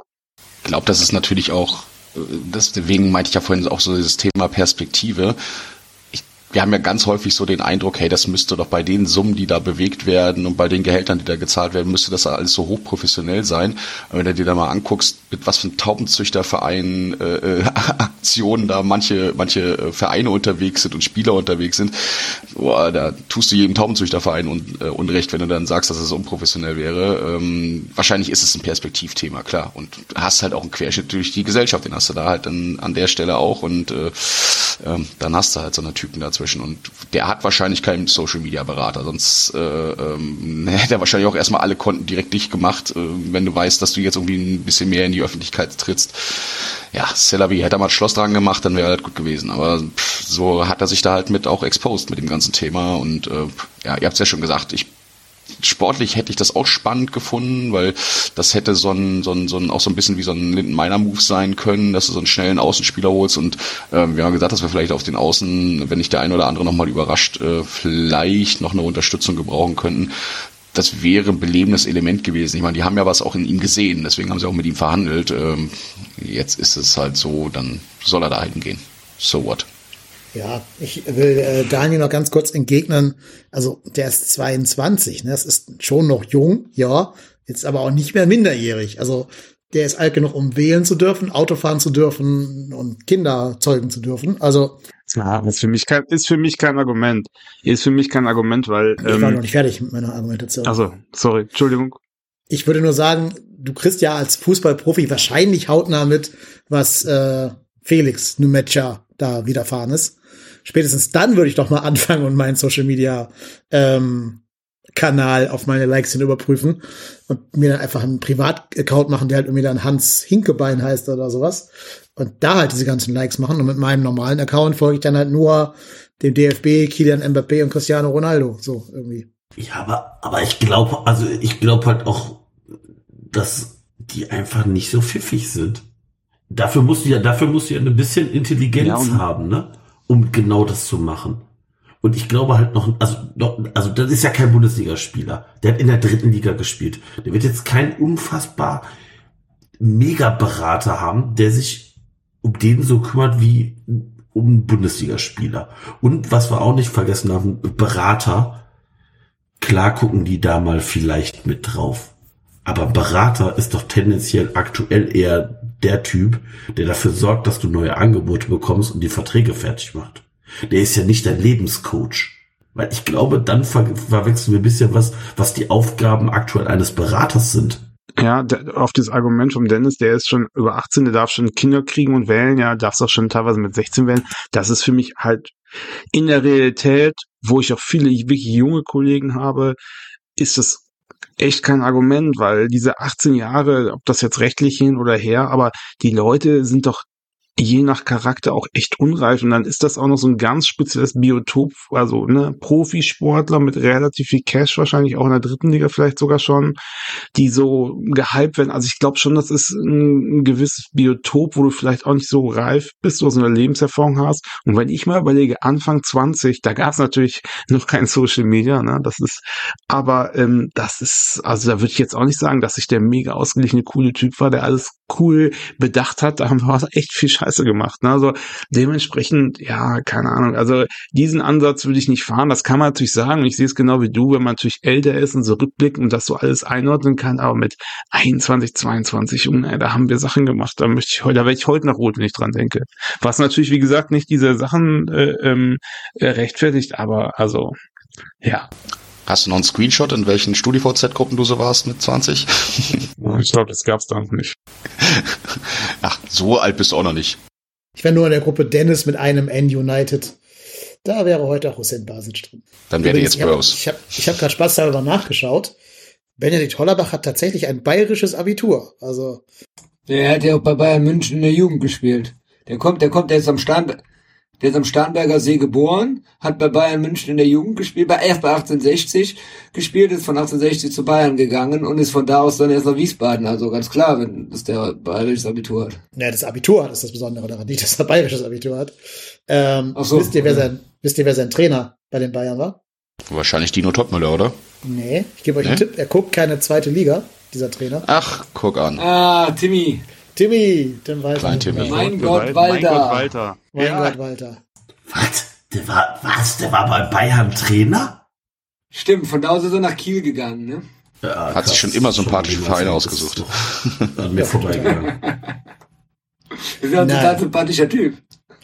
Apropos Walter sympathische, apropos sympathisch, das Kass hat dann endlich auch mal den, äh, die Anhörung im Fall Potocznik terminiert auf den 19. September. Das heißt, heute in knapp sechs Wochen entscheidet sich die kurzfristige Wohl und Wehe vom ersten FC Köln in der Transfergebaren, glaube ich. Oder ich weiß nicht, ob da an dem Tag schon das, das Urteil gefällt wird und nur die Anhörung stattfindet, keine Ahnung. Also neun, die haben zwei Anhörungstage gemacht, ähm, 19. und 20. September. Ah ja.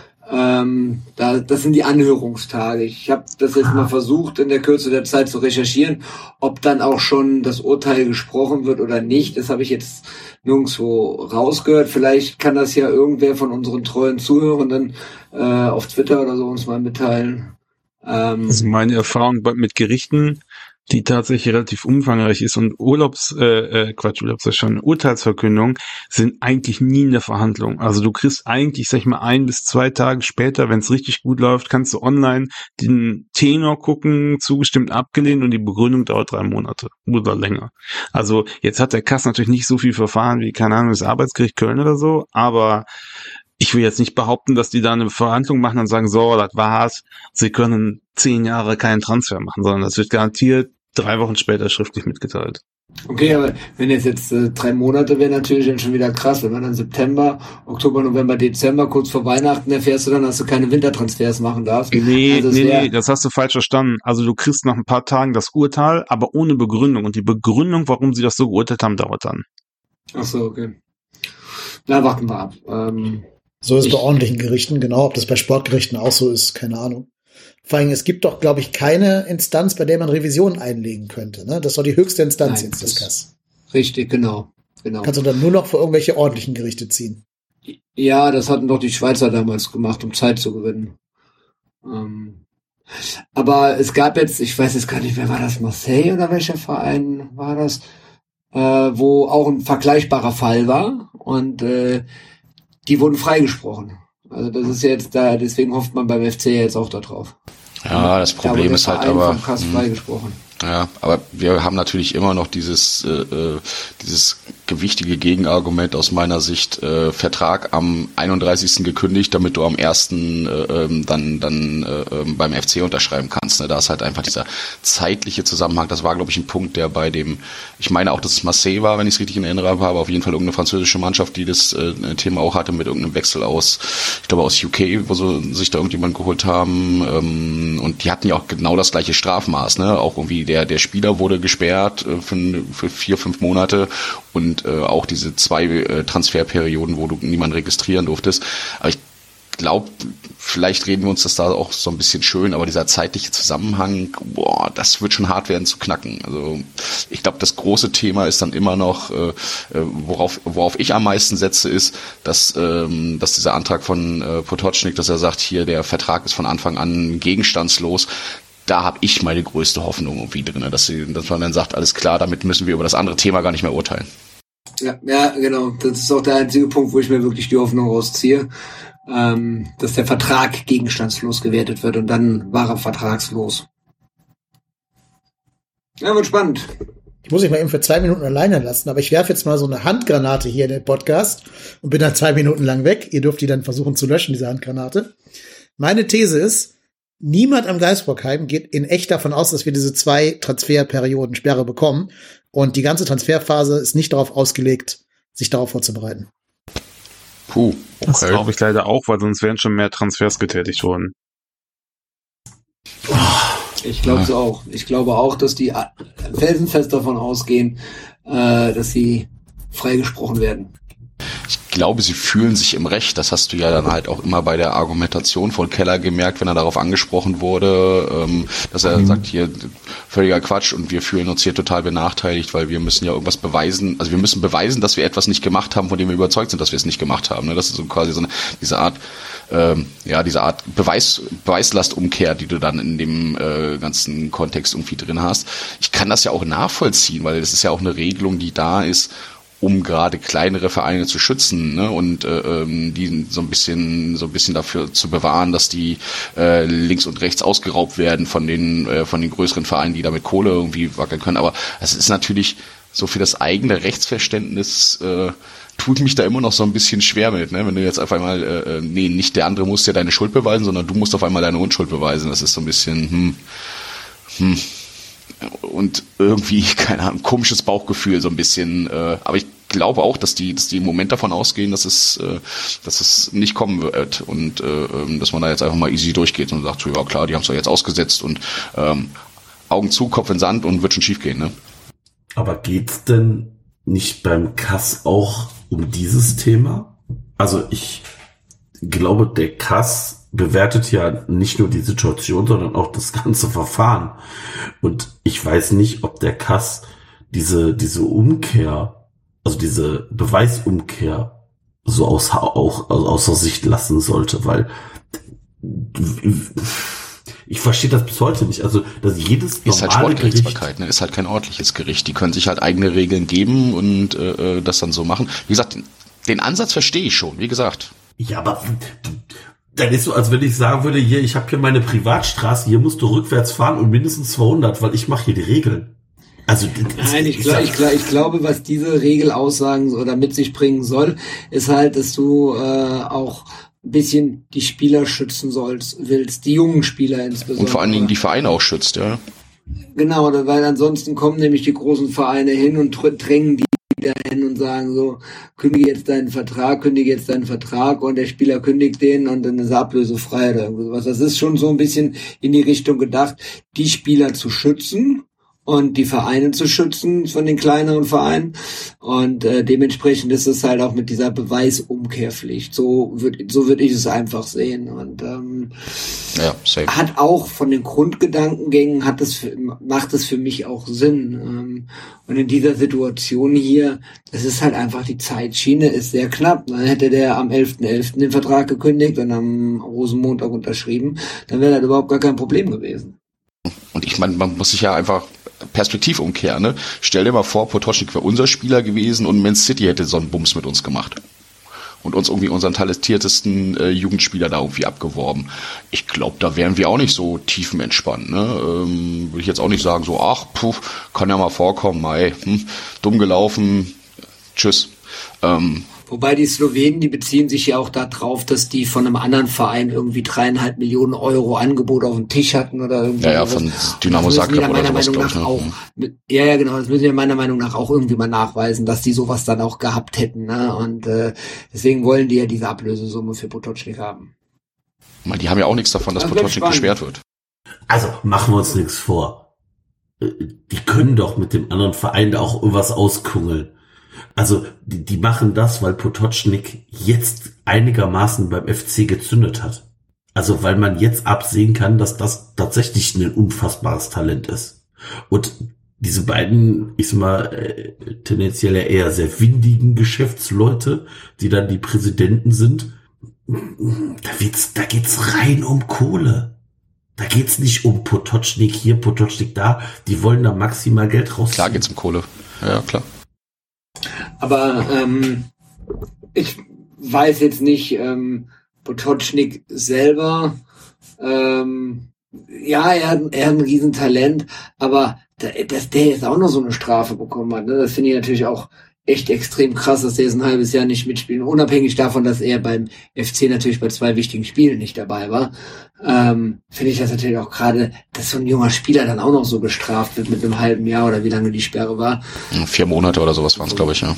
Ja, das, das finde ich dann halt, das, das passt dann nicht in diese Beweisumkehrpflicht. Ich schütze einen Spieler äh, und lass ihn dann aber erstmal vier Monate nicht spielen.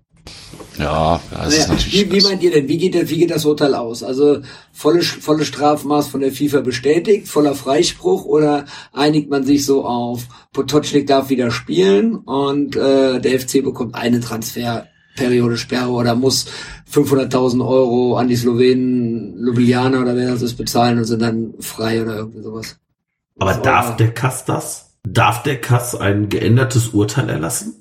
Oder entscheidet der Kass nur, ob richtig oder falsch? Glaube ich auch. Ich meine, das auch so im Hinterkopf zu haben, dass der jetzt nicht irgendwie sagen kann, okay, jetzt lasst uns mal hier außergerichtlich einigen oder sowas. Der äh, prüft einfach nur, ist dieses Urteil, was vorher äh, äh, gefällt worden ist, äh, ähm, hat das so Bestand oder hat das halt keinen Bestand? Meine ich auch, dass das das Thema ist. Also ich glaube, es kann nicht rauskommen. Ke- Keller hat doch in allen Interviews immer gesagt, ähm, dass man direkt mit der Höchststrafe um die Ecke kommt, versteht man nicht. Man hätte auch andere Möglichkeiten gehabt und nicht direkt mit dem, mit dem, mit der Höchststrafe. Und das ist das, worauf der FC auch hinaus will, dass man nicht mit der Höchststrafe arbeitet. Echt? Das lese ich jetzt da nicht aus diesen Interviews raus. Was heißt denn das? Also das heißt ja dann trotzdem noch nicht, dass der Cast dann sagen kann, alle klar, es ist nicht die zwei Transferperioden äh, Sperre, äh, Strafe, sondern nur eine. Sie, Ihr dürft jetzt im Winter keine Spieler verpflichten, Punkt. So, und dann äh, habt ihr eure Strafe abgesessen. Das ist nur eine Transfer. ich glaube, wir werden, wir, äh, äh, ich mache es beim FC, wie wie es immer so ist, äh, äh, äh, expect the worst, and, äh, expect the best and prepare for the worst. Ich glaube, die werden das einfach bestätigen. Punkt. Ich glaube ich glaub einfach, dieser, dieser große. Dieser große Faktor ist diese, ist dieser zeitliche Zusammenhang. Dieser, dieser ganz enge zeitliche Zusammenhang, irgendwie am 30. oder am 31. kündigen und am 1. direkt beim FC sein, dass da keine Absprache, oder wie willst du das sinnvoll nachweisen können, dass du da nicht wirklich eine Absprache irgendwie getroffen hast oder den Spieler dahin gebracht hast. Das, das riecht so dermaßen danach, egal ob sie es gemacht haben oder nicht. Ich kann es mir tatsächlich nicht vorstellen. Wenn bei dem Szenario, was du vorhin gemalt hast, Erik, hier so von wegen am 11.11. und dann äh, hätte er Rosenmoser gezeichnet, fair enough, da hätte ich mir das vorstellen können, aber das ist für Ja. mich zu dicht beieinander dran. Aber vor man allen Dingen, du musst ja ja, du musst ja beweisen, sorry, du musst ja sag, beweisen, Man scheint, Ja, Mach, Daniel. sprich du, Erik, sprich du. nee, beweist du erstmal was und dann komme ich mit meinem anderen Satz um die Ecke. Okay, also ich finde, das größte Problem bei der ganzen Geschichte ist ja nicht, dass du jetzt sagst, ne, ist nicht so, sondern du musst beweisen, dass es nicht so war. Und beweis mal, dass das nicht so war. Das ist ja, das sind ja Gespräche zwischen zwei externen Personen, also zwischen den, der Mutter von Potoschnik und zwischen dem Verein. Wie willst du, das ist doch unbeweisbar. Dann sagen die, nee, das war nicht so. Also das aus meiner Sicht, diese Beweisumkehr ist das Problem. Und deswegen glaube ich leider auch, und es ist der FC Köln, ja, und der Kass wird wahrscheinlich äh, ein Exempel statuieren wollen für, also ich glaube auch, dass diese zwei Transferperioden einfach ganz trocken kommen, da wird sich gar nichts ändern und Feierabend. Wir hatten nur einen Aufschub und ich will hoffen, dass sie so klug sind, noch ein paar Leute holen. Ja, weil ich finde uns gerade auch sehr zurückhaltend in angesichts dieser Sperre, die da droht. Also, Äh, Der FC, der FC scheint sich ja aber sicher zu sein, weil die hätten ja eine Möglichkeit gehabt, sich mit Juliana zu einigen. Dass sie gesagt haben, pass auf, Juliana will zwei Millionen, der FC will nur eine Million bezahlen, man einigt sich auf 1,5 Millionen oder sowas. Und der FC hat das komplett die ganze Zeit ausgeschlagen. Also das heißt, man muss sich ja sehr, sehr sicher sein, dass man da äh, den Rechtsstreit gewinnt, weil ansonsten hätte man ja eine außergerichtliche Einigung mit dem Verein suchen können. Also das wäre ja durchaus im Bereich des Möglichen gewesen. Und ähm, das wäre ja das geringste Risiko, wenn man sich da geeinigt hätte, wäre der ganze, der ganze Bums vom Tisch. Naja, vor allen Dingen, weil Ljubljana ja überhaupt gar kein Interesse daran hat, dass Potocznik gesperrt wird oder dass der FC keine Spieler verpflegen kann, sondern die wollen halt einfach Schotter sehen, ne? Die wollen halt einfach Geld Ja, genau, die wollen haben, Kohle. ne? Hm, Genau, richtig. Aber Dennis ist zurück. ja, hallo. Ich habe euch interessiert zugehört. Hallo. Ich gehe aber auch vom, vom Worst Case aus, weil wir der FC sind und einfach keine Lobby haben.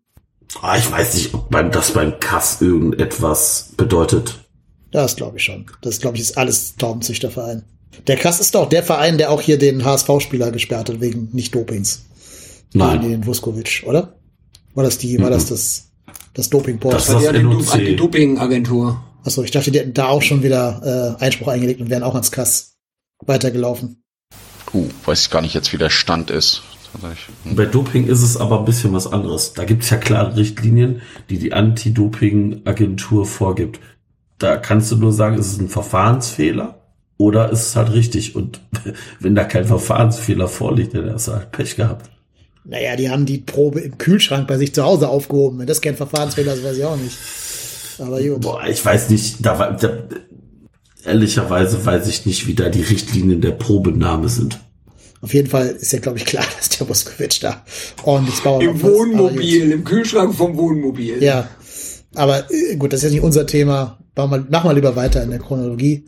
Ich glaube, es Genau. wäre ganz gut, sich auf den Worst Case vorzubereiten, aber gut, ich bin auch nicht Herr Schindler. Am 28.07., äh, Herr Keller, mach ich natürlich. Am 28.07., ja, wir hatten erst noch ein Testspiel gegen Fortuna Köln. Am 28.07. Das Ergebnis habe ich nicht notiert, aber ich glaube, das war ein 1-1, oder? 2-2. Nee, verloren, oder? Ah, nee, 2-2 2-2 machen. Unentschieden. Mhm, Unentschieden. Verloren hat nur die zweite. Ähm, Ja, und Keinzi stimmt, wird ja, dort als ja. neuer Kapitän vorgestellt. Finden wir gut, Ja. oder? Keine Überraschung. Nicht verwunderlich, Ja. oder? Also es war absehbar, tatsächlich. Ich hatte das auch, ähm, als ich im, als ich im Rasenfunk war, hatte ich äh, genau darüber mit Max ja auch geredet. Also weil, ne, Hector weg und so und ich so, ja, eigentlich, also wenn man sich die Mannschaft anschaut, kann es eigentlich nur keins werden. Und das war irgendwie alles so, so ein, ja, unausgesprochen, was eigentlich schon feststand. Deswegen. Also in, ich bin auch super zufrieden. Also kann ich mir gut vorstellen, auf dem Platz. Ähm, ja, finde ich gut. Ich hatte ja noch so ein bisschen so ein Auge auf, auf Timo Hümers, ähm, weil ich dachte, hm, Innenverteidiger, Stammspieler äh, wäre auch nochmal so eine Thematik, aber äh, das liegt vielleicht auch ein bisschen daran, dass ich so, ich finde, vielleicht ist das auch so das Dialektthema oder weil er so ein bisschen leise spricht, äh, finde ich, dass, dass, dass kein Thema so ein bisschen scheu rüberkommt. Äh, äh, und jetzt für mich jetzt nicht so wie dieser, dieser klassische Kapitän, Leader und äh, äh, ich äh, nies die Leute an auf dem Feld äh, so wirkt, aber ist schon eine gute Entscheidung. Alles prima. Und die werden das, äh, die werden sich da lang genug Gedanken drüber gemacht haben. Es war ja dann auch äh, schon relativ lange klar, dass, ähm, dass Jonas dann aufhört und ähm, da hat man genug Vorbereitungszeit gehabt. Wird passen. Ja, aber, aber Jonas Hector ist jetzt auch eher ein Scheuertyp. Der ist jetzt auch kein Medienhengst, ne? Ja, aber Nee, auf dem nee, Platz war der sehr laut. Auf dem Platz Ja. war der sehr Ah, extrovertiert. stimmt. Da hast ja immer das Gefühl gehabt, dass er nach, dass er nach zehn Minuten den, den Schiri immer schon auffressen wollte dann. Ne? immer war auch nicht sehr hat, ja. beliebt bei Schiedsrichtern, habe ich gehört. Im- im Ja, glaube ich auch. Ja, glaub ich auch. Aber ähm, ich glaube, bei Keinzi ist es halt einfach auch so, mein, der hat sehr einen extremen Leistungssprung beim FC gemacht und äh, mit Sicherheit gibt es da auch andere Vereine, die so ein Auge auf ihn geworfen haben, auch wenn der Vertrag ja schon verlängert wurde letzte Saison. Aber damit, äh, mit der Beförderung zum Kapitän, äh, stellst du einen Stellenwert eines Spielers dann auch nochmal besonders hervor. Ne? Und ich glaube, das ist dann auch nochmal so eine Sache, womit man Spieler dann auch nochmal gesondert motivieren äh, kann, auch zu bleiben oder länger noch zu bleiben. Und äh, dementsprechend finde ich das beidseitig gut und ich finde es auch super, ich, also ich träume die Rolle auch total zu und äh, hatten wir ja eben schon gesagt gehabt, bis 20, mindestens 2026 haben wir ja schon einen Arschloch auf dem Platz und äh, da brauchen wir nicht noch einen und insofern finde ich das, finde ich, finde ich super, tolle Entscheidung. Ich finde aber allgemein auch, vielleicht können wir an dieser Stelle auch mal über den gesamten Mannschaftsrat reden. Äh, den finde ich sehr interessant und auch positiv und gut zusammengestellt. Mit Keinzi, mit, äh, ich glaube, Schwäbe, Benno Schmitz ähm, und natürlich Davy Selke. Finde ich das echt ein cooler Mannschaftsrat. Weiß nicht, wen ich da so vergessen habe. Irgendwen habe ich noch vergessen. Hübi. Hübi ist da noch mit drin, meine ich. Hübi, genau. Ja. Ja, du hast so ein bisschen von allem etwas da drin, ne? Du hast so Ja, ein bisschen diese Bling-Bling-Gang mit, mit Davy abgebildet. Hast aber auch so die, die mal ein Buch lesen mit Timo Hübers da drin und die über Gender Pay Gap promovieren und sowas. Ähm, und mit Keins hast du, glaube ich, so den, den Mittelweg zwischen den beiden. Ja, finde ich auch. Ja, noch kurz zu Keins. Der ist ja so ein bisschen der Prototyp des modernen FC-Profis. Also jemand, der woanders nicht so gut zurechtkam, so ein bisschen durchs Rost durchgefallen ist, bei Bremen damals. Und dann, also noch vor Baumgart ja eigentlich beim FC dann wieder aufgepäppelt wurde sozusagen. Und sich hier wirklich über Jahre auch bis auf seine Kreuzbandriss-Saison ja wirklich jede Saison immer ein bisschen verbessert hat. Und du hast ja gerade letztes Jahr gesehen, wie wichtig das war, den auf die 10 zu setzen. Das hat uns ja unterm Strich den Klassenerhalt dann beschert, dass er dann da im Mittelfeld die, er die Strippen gezogen hat in, in Abwesenheit von Marc Uth. Ich würde auch sagen, er ist mit Uth zusammen der beste Fußballer im Kader. Jetzt mal rein so von den fußballerischen Skills her.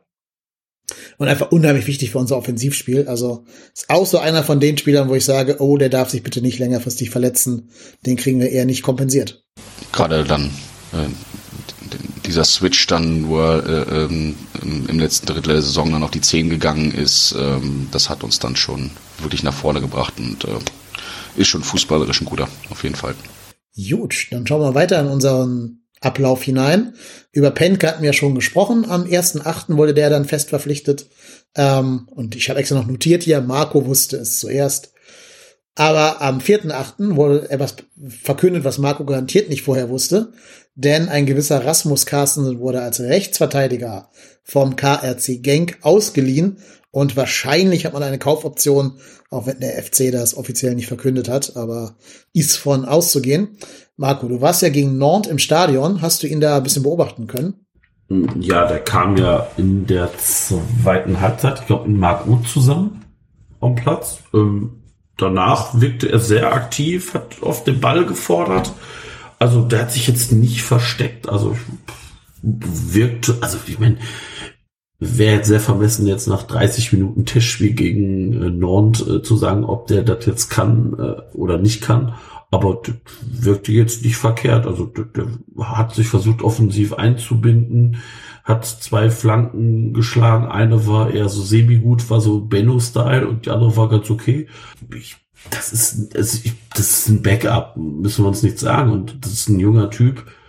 Ähm, ja, wird man sehen. Also seine Karriere ist ja in Genk so ein bisschen ins, ins Hintertreffen gelangt und ähm, werden wir mal, werden wir, werden wir schauen, wie der sich entwickelt. Und ähm, was die Kaufoptionen anbelangt, zumindest war das aus Genk zu hören, soll die Kaufoption so bei 1,7 Millionen Euro liegen. Ich glaube, er hat irgendwie so zwei Millionen Euro Marktwert oder sowas. Wenn ich das, habe ich mal irgendwann zwischendrin, glaube ich, bei Transfermarkt 1,5, ich hab's gerade auf dem Ja, 1,5, aber Boah, ist ja dann Größenordnung, ne? Ich habe ihn nicht auf dem Schirm gehabt, ehrlicherweise. Ähm, müssen wir uns einfach überraschen lassen, ne? Ich meine, jetzt muss er ja auch erstmal ins Mannschaftstraining mit einsteigen und sich da beweisen. Keine Ahnung, vielleicht wird er auch nochmal eine Überraschung und äh, läuft Benno da vielleicht auch den Rang ab. Gucken wir mal. Ja, grundsätzlich hätte ich es gut gefunden, wenn sie jemanden holen, der mit dem Selbstanspruch herangeht, Benno Schmitz zu verdrängen. Weil, seien wir mal ehrlich, ne, also auch wenn Benno in der Mannschaft anerkannt ist und von Baumgart jede Menge Wertschätzung erfährt, er ist jetzt nicht gut als Nicht, Rechtsverteidiger. nicht der beste Rechtsverteidiger Nee. der gesamten Bundesliga, das muss man schon auch durchaus sagen, ja. Ist sogar im Gegenteil einer der langsamsten Rechtsverteidiger ähm, der, der Bundesliga von der Endgeschwindigkeit her. Und das ist natürlich insofern ein Problem, weil wir Stand jetzt keinen rechten Flügelspieler haben. Das heißt, die, die vorne rechts spielen, sind ja dann Leute wie Jubicic oder Hussein Basic, die immer nach innen ziehen und damit die Außenbahn für den Rechtsverteidiger freimachen. Und dann brauchst du da ja eigentlich einen, der so ein bisschen mit Speed da hinkommen kann. Das ist halt Benno nicht. Ich meine, Benno ist solide, aber der ist so, wir hatten ja gerade immer mal so einen McDonalds-Vergleich und der ist für mich so das Wiener Schnitzel unter den unter den äh, Nahrungsmitteln, aber jetzt auch nicht von irgendeinem Sternekoch, sondern so bei bei Schweinske oder so. Also du weißt, was du kriegst, ist auch okay, besser als McDonalds, macht dich auch satt, ein paar ne? Stunden. Ja. Aber ist jetzt nix, wo du sagst, da führe ich meine Freundin zum ersten Date hin oder irgendwie sowas. Also Aber, aber ich, also ich, da hat's tendenziell lieber jetzt so einen jungen Spieler zu haben, weil, also, dass der Rasmus Carstensen sich jetzt da auf die Bank setzt und sagt, ja, ich guck mir das jetzt erstmal beim FC ein Jahr an und dann schaue ich mal, weil ich glaube nicht, also ich glaube, gerade diese jüngeren Spieler haben doch jetzt auch den Anspruch, sich zeigen zu wollen, weil der wird doch auch ein Interesse haben, beim FC zu bleiben, weil Bundesliga ist nun mal höher angesehen als die belgische, wie heißt die, Super League, Super, Super wie auch immer League. Ähm, und dementsprechend stellst du dich damit ja auch in ein Schaufenster. Also man hat ja durchaus gesehen, dass Spieler vom FC oder dass der FC durchaus ein Verein ist, wo du dich in ein, in ein Schaufenster stellen kannst. Und finde das gar nicht verkehrt. Der, der ist jung, der ist jetzt nicht auch kein kleiner, also der ist 1,80, 1,83. Das scheint ein drahtiger Typ zu sein. Also ich bin mal gespannt. Also So wie wir. so wie wir, genau. Also der hat meine Ja. Körpergröße, der Ein artiger Typ. hat auch dein BMI knapp. knapp ein BMI, vielleicht um eine Kommastelle versetzt oder so, aber ähm, Also ist das ein Komma? Nein, das ist ein Der hat doch Tausenderpunkt. heute- Der hat doch heute auch gegen Ajax gespielt, oder? Und ja. ich habe es nicht gesehen, Ja. aber ich habe gelesen, dass der da wirklich ganz gut performt hat und, und doch viele Leute, die ich kenne, die das geguckt haben, gesagt haben, boah, da wird der Benno sich aber warm anziehen müssen. Also ich glaube, so weit weg von der Stammmannschaft ist er gar nicht. Nee, ich fand den in der Tat wirklich auffällig. Habe ich auch in den Chat geschrieben gehabt. Äh, ich fand den gegen Nord schon auffällig. Der hat selber Zug zum Tor. Also Benno ist ja jemand, der die Linie rauf und runter läuft und dann lieber flankt, aber ja außer gegen Leverkusen eigentlich nie äh, nach innen zieht und dann mit mir selber einen Abschluss sucht. Da wirkte der Carstensen auf mich schon anders. So jemand, der eher so dieses Hector-Ding macht und halt nach innen zieht. Finde ich also spannend. Er wirkte auch ein bisschen schneller und spritziger als Benno, was ich auch von einem 23-Jährigen vielleicht ein bisschen erwarten kann, dass der schnell und spritzig ist. 22. Äh, ja. Oder 25 Jahre auf jeden Fall. Jung, 22. Ähm, 22, ja, guck. Also noch mehr Grund für Jung und Spritzigkeit. Ähm, das alles ja, aber am Ende macht der Baumgart die Aufstellung. Und ich glaube, da musst du als junger Spieler schon jede Menge Überzeugungsarbeit leisten. Ja gut, ich meine, ist ja jetzt auch nicht das Thema, dass er direkt in die Startelf springt, aber es ist zumindest schon mal gut zu wissen, dass wir jetzt zwei Rechtsverteidiger wieder im, im, im Kader haben und du nicht auf Gedeih und Verderb äh, hoffen musst, dass Benno sich nicht verletzt. Ne? Mal gucken. Ich glaube, äh, also ich bin da bei dir. Äh, ähm, Baumgart hat ja auch jetzt in der Vergangenheit häufiger gezeigt, dass er im Zweifel dann eher den arrivierteren, älteren, erfahreneren Spielern äh, äh, gerne vertraut. Aber wenn sich äh, Carstensen da jetzt im Training oder bei Testspielen oder bei den Möglichkeiten, wo er sich präsentieren kann, dann so aufdrängt und signifikant besser ist und äh, ähm, und, und, und Benno da die äh, Benno da Feuer unterm Hinter macht, kann es ja nur gut sein für uns. Und dann wird er wird er auch seine Chance bekommen irgendwo. Ne? Also bin da ganz, ich bin vor allen Dingen erstmal froh drum, wieder einen zweiten Rechtsverteidiger im Kader zu haben und da jetzt nicht, da jetzt nicht irgendwie zitternd bei jedem, bei, äh, bei jedem Humpelei, die Benno irgendwie hat zu sagen, ja scheiße, jetzt haben wir niemanden, den wir da noch, äh, den wir da irgendwie reinwerfen können. Oder da muss auf einmal äh, Kilian wieder, wieder äh, Rechtsverteidiger spielen. Das war ja auch eher so semi, was man da, wenn man ihn da so auf der Außenverteidigerposition gesehen hat. Hat die eine oder andere rote Karte nach sich gezogen. Soll, soll so gewesen sein, ne? Ja, ja. Ja, weil der hat zwar nicht den BMI, aber die Beweglichkeit vom Ruhrpott-Tennis. Das kommt dann erschwerend hinzu. Vorsichtig, vorsichtig. Heute, heute, heute schämen wir aber ordentlich, oder? Wollte ich, ich wollte gerade sagen, ich würde das auch nicht so negativ, ich würde sagen, das Durchsetzungsvermögen. Ja, das ist richtig. Und die gelbe Kartenstatistik. Ich fühle mich eher so wie Jeff Chabot im Spiel gegen, gegen Nord. Da, da lasse ich den Dennis dann auch mit so einem mit so einem Hackentrick da stehen. Wartet mal ab, wenn wir uns das nächste Mal sehen. Krieg ich einen Ball mit. Lässt, lässt Wenn wir, wenn wir direkt filmen. abperlen lassen, ne? Ja, wahrscheinlich ja. So tief runter kommst du gar nicht. So, Da äh, werden wir dann sehen. da Rasmus Carstensen ja der letzte Transfer war, Stand heute, Stand 6.8., immer dran denken, wir nehmen hier am 6.8. auf. Vielleicht ist die Folge schon völlig verjährt, bis wir sie veröffentlichen und die haben noch sieben neue Spieler geholt oder sowas in so einem Mega-Move irgendwie. Haben sie einfach ganz Hoffenheim leer gekauft, die ganze Bank von denen. Ähm, aber angenommen, es bliebe jetzt bei den jetzigen Spielern und ihr wäret Christian Keller, auf welchen Positionen würdet ihr jetzt noch Spieler suchen? Ja, ich meine, wir hatten ja vorhin schon dieses Thema erfahrener Sechser nochmal irgendwie, ne? aber hm, sehe ich eher nicht, dass da was passiert. Ich glaube, man wird vielleicht noch versuchen, man hat sich ja nach so einem Typen wie dem Hollerbach da ja umgeschaut, ne? dass man sagt, dass man nochmal irgendwie eine Alternative auf dem Flügel hat. Ich glaube, das wird am ehesten vielleicht nochmal ein Move sein. Ähm, bei den erfahrenen Sechser, den kriegen wir, glaube ich, mit dem Budget, dem wir, äh, das wir haben, nicht. Ähm, das wird irgend so ein Ding sein, man, man sucht so einen zweiten Husin Basic oder sowas, äh, der dann offensiv draußen spielen kann. Ich glaube, das wird das Einzige sein, wo sie noch gucken. Wie, wann, bis wann geht die Transferperiode? Erster Neunter, ne? 31.8. Ja, wenn die Saison dann schon wieder losgeht und äh, ähm, die Kader sind noch nicht final, aber ich glaube, das Thema hatten wir auch im letzten Jahr schon mal gehabt.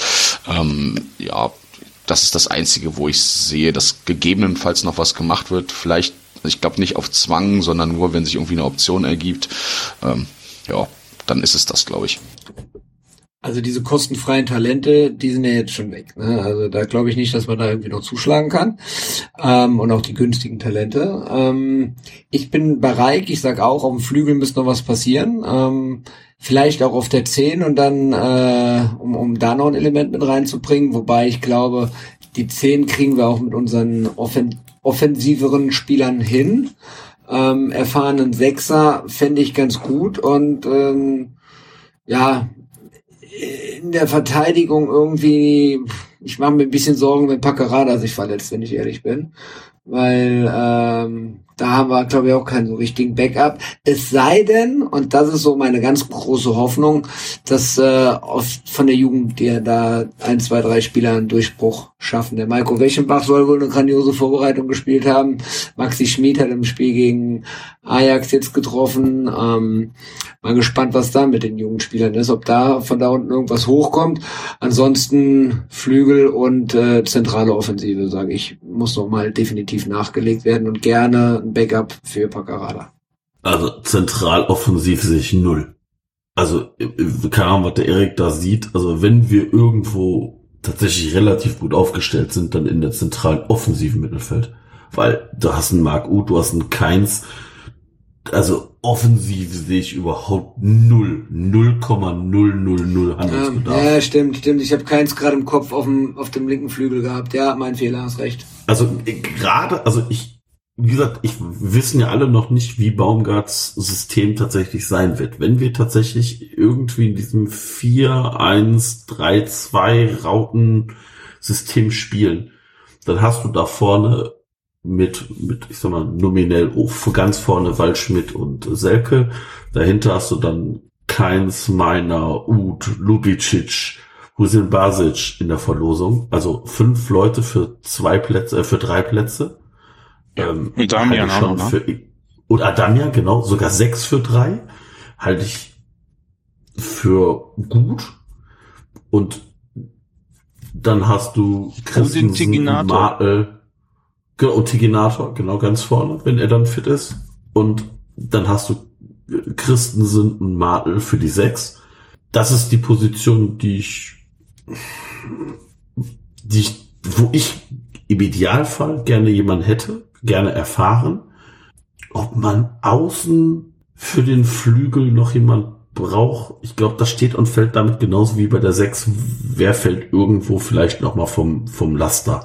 Also, das hast du ja immer, dass bei den größeren Vereinen dann vielleicht irgendjemand vielleicht doch noch keine Einsatzzeiten sieht, man vielleicht diese Spiele ausleihen kann. Vielleicht muss man diesen Zwischenschritt mal mit Laien gehen, wie es auch zu, zum Beispiel Eintracht Frankfurt mal eine Zeit lang gemacht hat.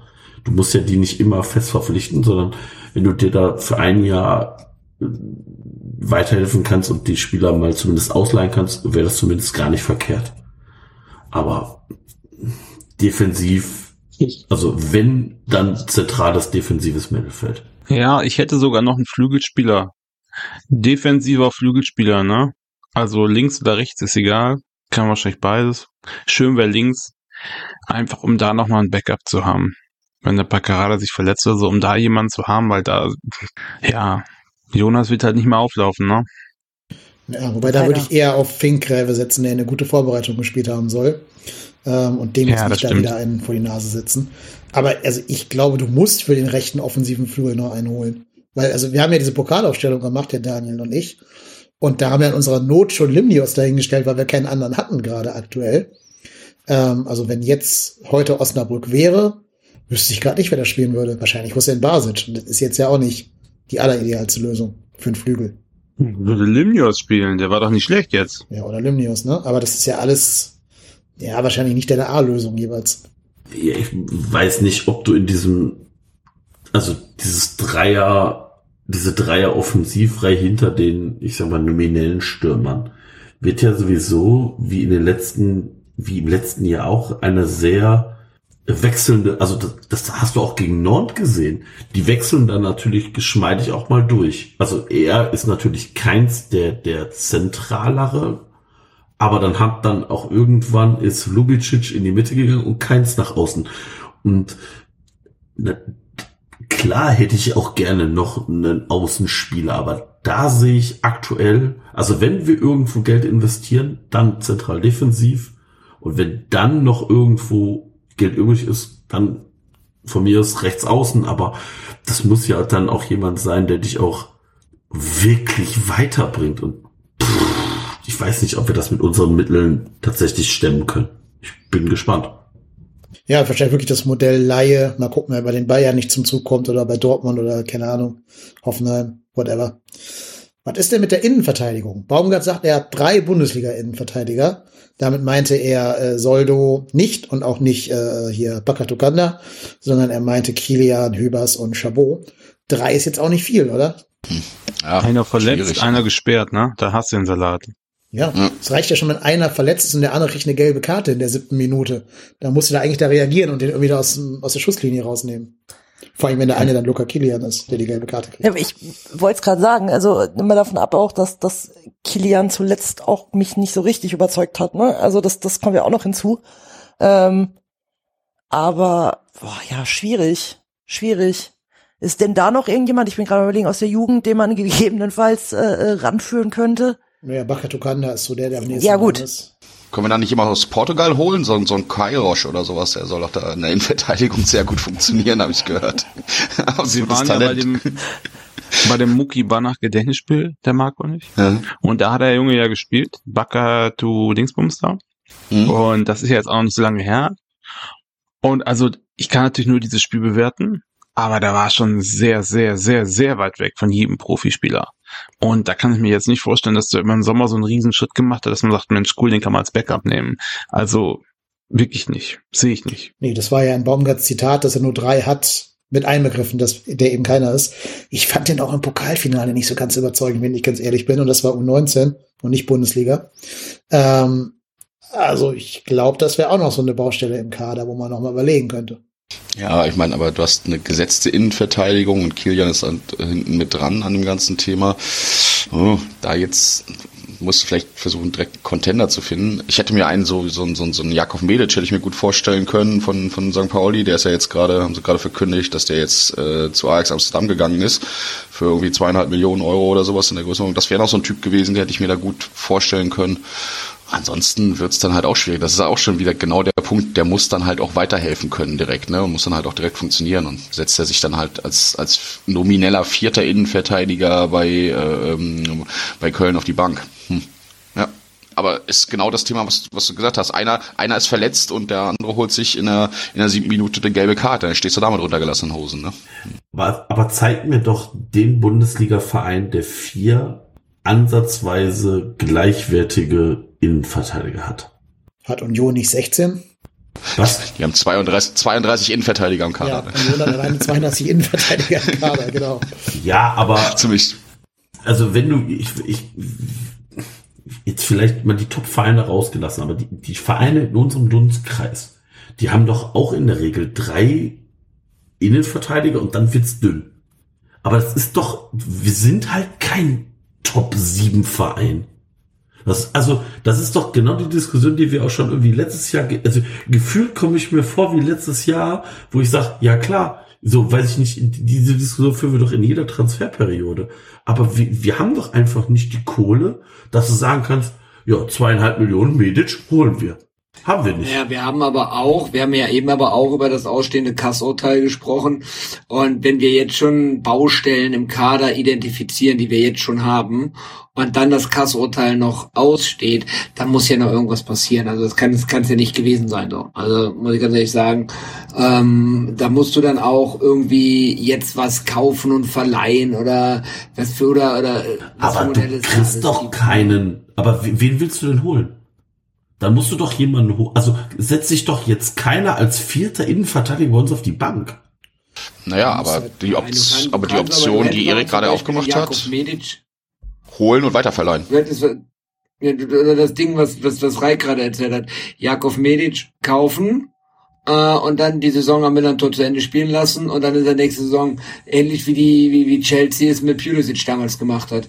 Kaufen und beim Verein lassen und dann, äh, innerhalb der Strafe als Neuzugang, äh, haben.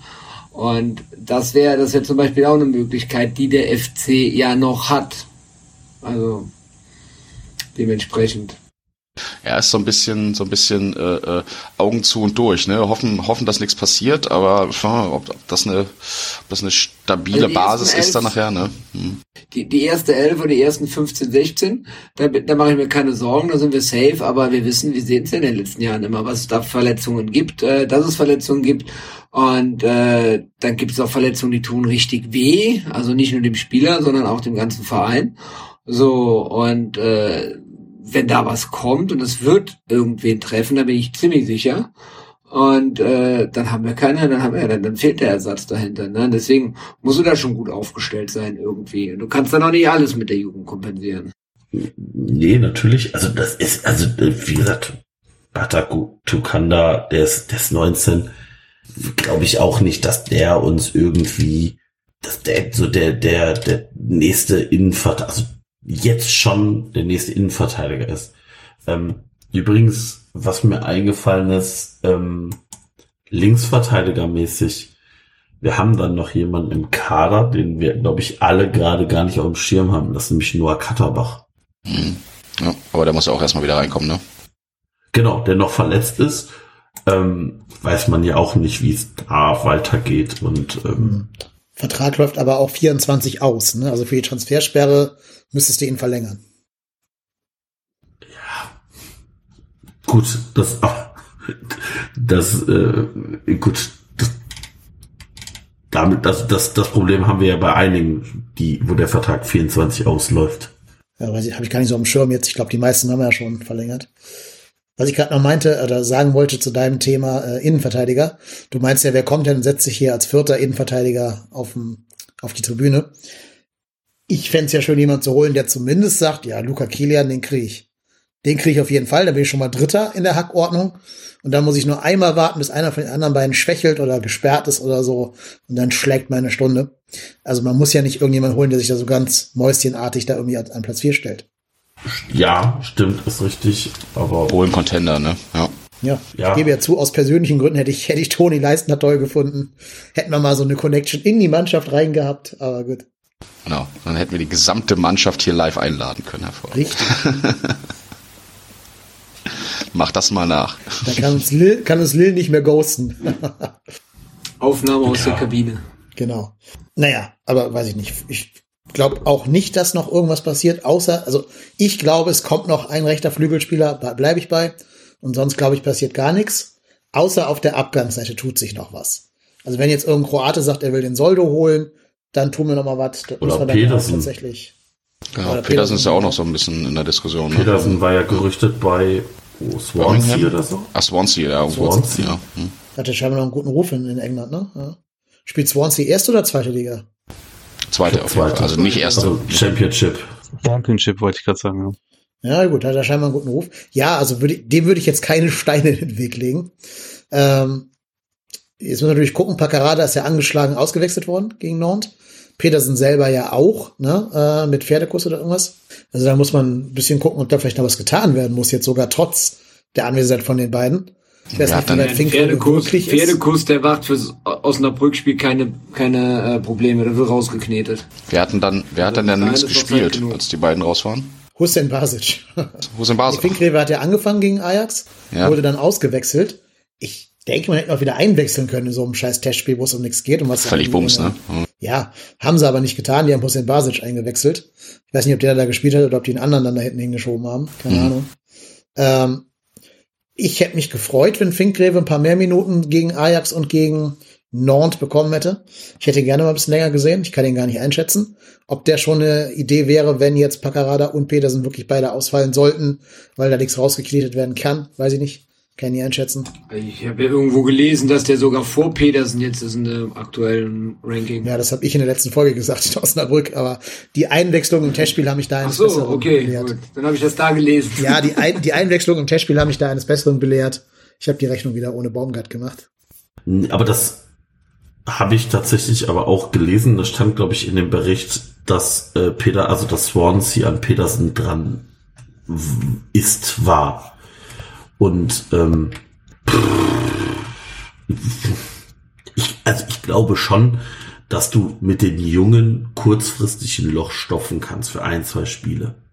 Ich meine, das haben wir doch immer schon gehabt. Erinnert euch an diese Aktion, äh, ähm, wie hieß er nochmal? Äh, hier Trainer mit Junge reinwerfen, damals Gistol. gegen Frankfurt. Gistol. Nein, war das nicht. Ähm, Das du. Na nein, ich meine den davor, ich meine vor Gistol. Bayer Lotzer. Bayer Lorzer. Also, das haben wir ja durchaus immer schon mal bei den ganzen Trainern gehabt, ob Bayer Lorzer oder Gistol. Du kannst ja so junge Spieler mal reinwerfen, aber ich glaube jetzt nicht, dass du mit den Spielern fix als, als Start oder als Haupteinwechselspieler, weil ich glaube, da, wie gesagt, auch da wiederhole ich mich noch mal gerne. Ich glaube, dann ist es für die jungen Spieler, glaube ich, wichtiger, noch mal U23 zu spielen, als auf der Bank zu sitzen. Bundesligaspiel. Weil Spielpraxis ist umso wichtiger. Bin ich, sehe ich so.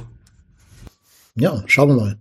Ähm, so, wir hatten die beiden Testspiele dann noch auf unserer Liste hier stehen. Gegen Nantes 2-0 gewonnen. Würde ich mal zusammenfassen mit erster Halbzeit, na ja, zweite Halbzeit ungleich besser. Jetzt glaube ich aber nicht, dass man im echten Spiel in der zweiten Halbzeit so spielen würde, weil der Baumgart ja wirklich alle Offensiven auf den Platz geschmissen hat und das Mittelfeld quasi aufgegeben hat. Ähm, dafür war es gut, da haben wir auch viel Druck verursacht und hätten auch, glaube ich, noch höher als 2-0 da rausgehen können mit einer etwas besseren Chancenverwertung. Allein Luca Waldschmidt Chance war ja eine eine hundertprozentige. Äh, Marco, du warst im Stadion, kannst gerne noch gleich ergänzen oder mich auch korrigieren, wenn da irgendwas falsch sein sollte. Ähm, kann man nämlich Erkenntnisse aus diesen beiden Testspielen ziehen? Testspiel siegen, möchte ich sagen.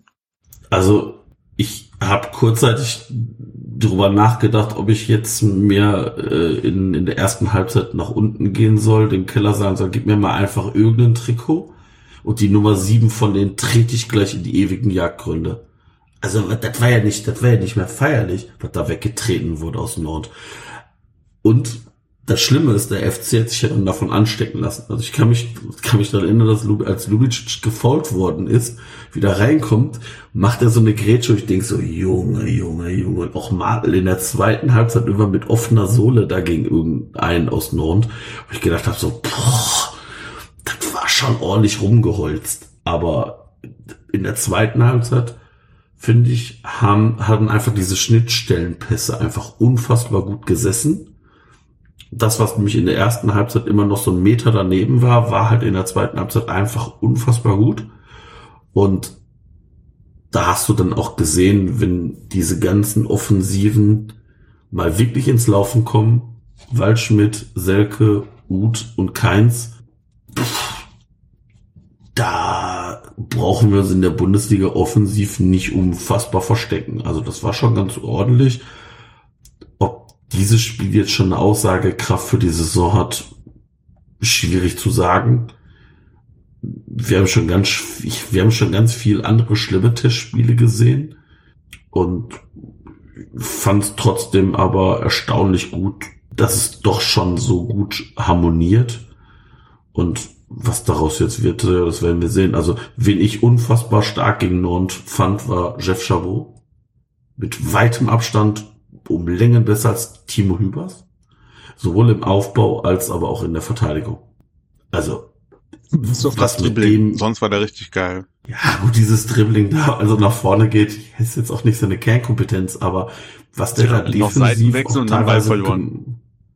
Ja, gut. Aber trotzdem äh, fand ich naja, bedeutend stärker als Hübers. Also ich glaube, das hängt, äh, um jetzt nochmal auf diesen, wie hat das jetzt eine Aussagekraft? Ja, geht so. Ich glaube, um jetzt kurz den Schlenker zu machen auf die Saison, das hängt von den ersten zwei, drei Spielen ab. Osnabrück, vielleicht noch BVB. Wenn das einigermaßen läuft, ein, ein Sieg, ein Unentschieden im Pokal weiter und vielleicht irgendwie willst 2-2 gegen BVB, dann kann es richtig, dann kann es richtig ins Laufen kommen. Wenn du natürlich jetzt überall einen auf den Sack kriegst, gegen Osnabrück ausscheidest, gegen BVB untergehst und so, dann Schauen wir mal. Baumgart hat ja nachher Chabot sogar in die, in die Kritik gestellt tatsächlich, ne? Der hat ja gesagt, das waren so Szenen, die sehen gut aus fürs Stadion, aber schlecht für einen Trainer. Also dieses Dribbling hat ihm gar nicht gefallen. Und ihm hat auch gestört, dass die Sechserposition zu oft aufgegeben wurde, dann von Martel wahrscheinlich in der, in der Situation. Also Baumgart ist ja immer so, wenn wir gewinnen, ist der ja meistens unzufrieden und kritisiert. Na, da ist er ja immer so ein bisschen antizyklisch unterwegs. Aber ich habe da Sachen gesehen, die machen mir Spaß, die haben mir Spaß gemacht. Ich mache mir sogar ein bisschen Vorfreude auf die Saison. Ähm, auch wenn ich immer warne und ich, ich, ich habe ja sogar die private These, gute Vorbereitung, schlechte Saison, schlechte Vorbereitung, gute Saison. Aber kann ich jetzt statistisch nicht untermauern, das ist nur ein Bauchgefühl. Ja, es ist wie mit dem mit der Generalprobe, ne? ne? Wenn, ja, ja, wenn die genau. richtig gut läuft, dann, ver, dann verkackst du die Premiere. Ja. Aber jetzt nochmal abschließend für die heutige Folge. Wir haben schon wieder fast drei Stunden voll gemacht. Eure Prognose. Letztes Jahr war der FC, glaube ich, Zwölfter. Stimmt das? Zwölfter? Zwölf? Elf. Elf? Elf. Elfter? Mhm. Elfter, Elfter, ja. Elfter, das passt doch zum FC.